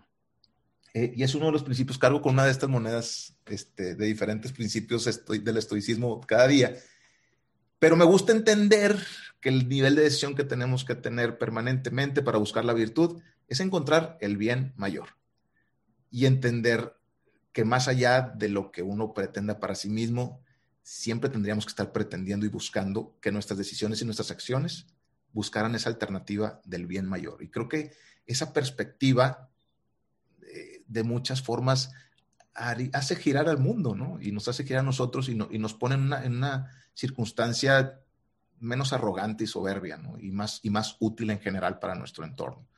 Entonces, no sé si eso responde o no, pero creo que así jala un poco. Totalmente. Y mucho de esa visión, de esa filosofía del estoicismo está en la esencia de, de Injodible de lo que quiero comunicar con Injodible, porque lo que nos hace estoicos nos hace injodibles y porque en el fondo, lo que decías, todos somos uno, ¿verdad? Todo encuentro es un reencuentro porque todos somos uno mismo. Así es que la otra pregunta, mi querido Yogi, para ti, ¿qué es ser injodible? Me gusta mucho tu concepto desde que, desde que te, te escuché hace tiempo hacerlo. El injodible, así como lo estás planteando, es tener la capacidad de estructurarnos lo suficientemente bien para que las circunstancias no nos tumben y podamos cumplir con nuestro propósito. Tener ese rollo del amor fati precisamente, entender y amar nuestra realidad y entendernos, entendernos con las capacidades suficientes para salir adelante. Eh, y, y, saber y tener la sabiduría para, para asumir las circunstancias no favorables como parte del proceso. Creo que lo platicaba en estos días con alguien, hablando un poco de, los, de las inquietudes y las cosas que, que vivimos y cómo nos, nos hacen tambalearnos. Y, y, decía, oye, pues que se nos olvida, o sea, nos, plante, nos plantearon o nos planteamos un, una vida en donde íbamos a transitar este, y, y, veíamos el éxito como si fuera algo lineal, ¿no? Y no hay capacidad de crecimiento sin raspones en las rodillas. Y como que nadie nos platicaba eso, ¿no? Entonces estamos, estamos permanentemente frustrados porque nos tropezamos y deberíamos entender que es parte precisamente de la posibilidad. Entonces, Injodible yo te diría que es, es eso, es, debería ser como el alter ego y esa posibilidad a la que debemos aspirar de estructurarnos lo suficientemente bien para cumplir con nuestra misión y nuestro propósito independientemente de las circunstancias que nos toque vivir. Maravilloso. Pues qué, qué, charla tan deliciosa, mi querido José Luis Yogi, mi querido Yogi Garza. ¿Dónde te puede encontrar la gente? Pues lo más fácil a través de mis redes sociales. Ya les platiqué ahorita en mi canal de YouTube. Está bien divertido, hay, mucha, hay, mucha, hay muchos contenidos que, que hemos subido a lo largo de los años bien padre. Es tal cual Yogi Garza. Eh, es Yogi con U, Y-O-G, U-I, porque hay quien lo escribe de repente sin la U. Eh, tanto en las cuentas de Instagram como de, de, Facebook, estamos compartiendo permanentemente ahí información y soy, soy este, muy, muy agradecido de recibir mensajes a través de, las redes y, y, trato permanentemente de contestar, porque mantener esas interacciones, esas conversaciones son las que nos nutren un montón. Entonces, ahí estamos súper a la orden.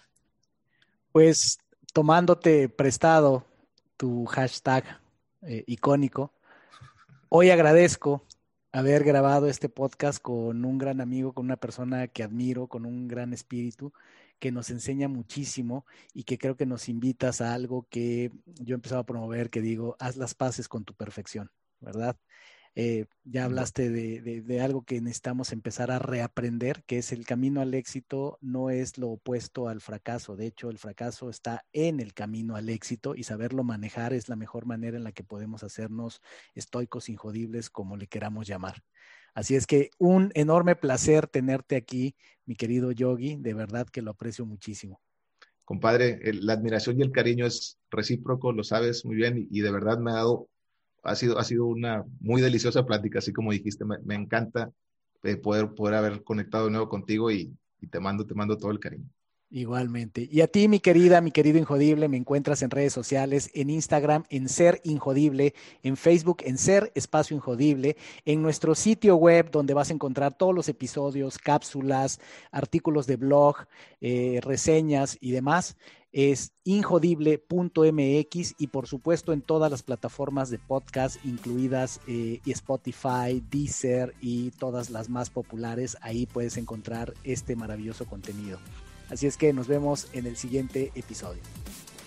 Gracias por haberme acompañado en un episodio más para moldear y forjar tu mentalidad injodible.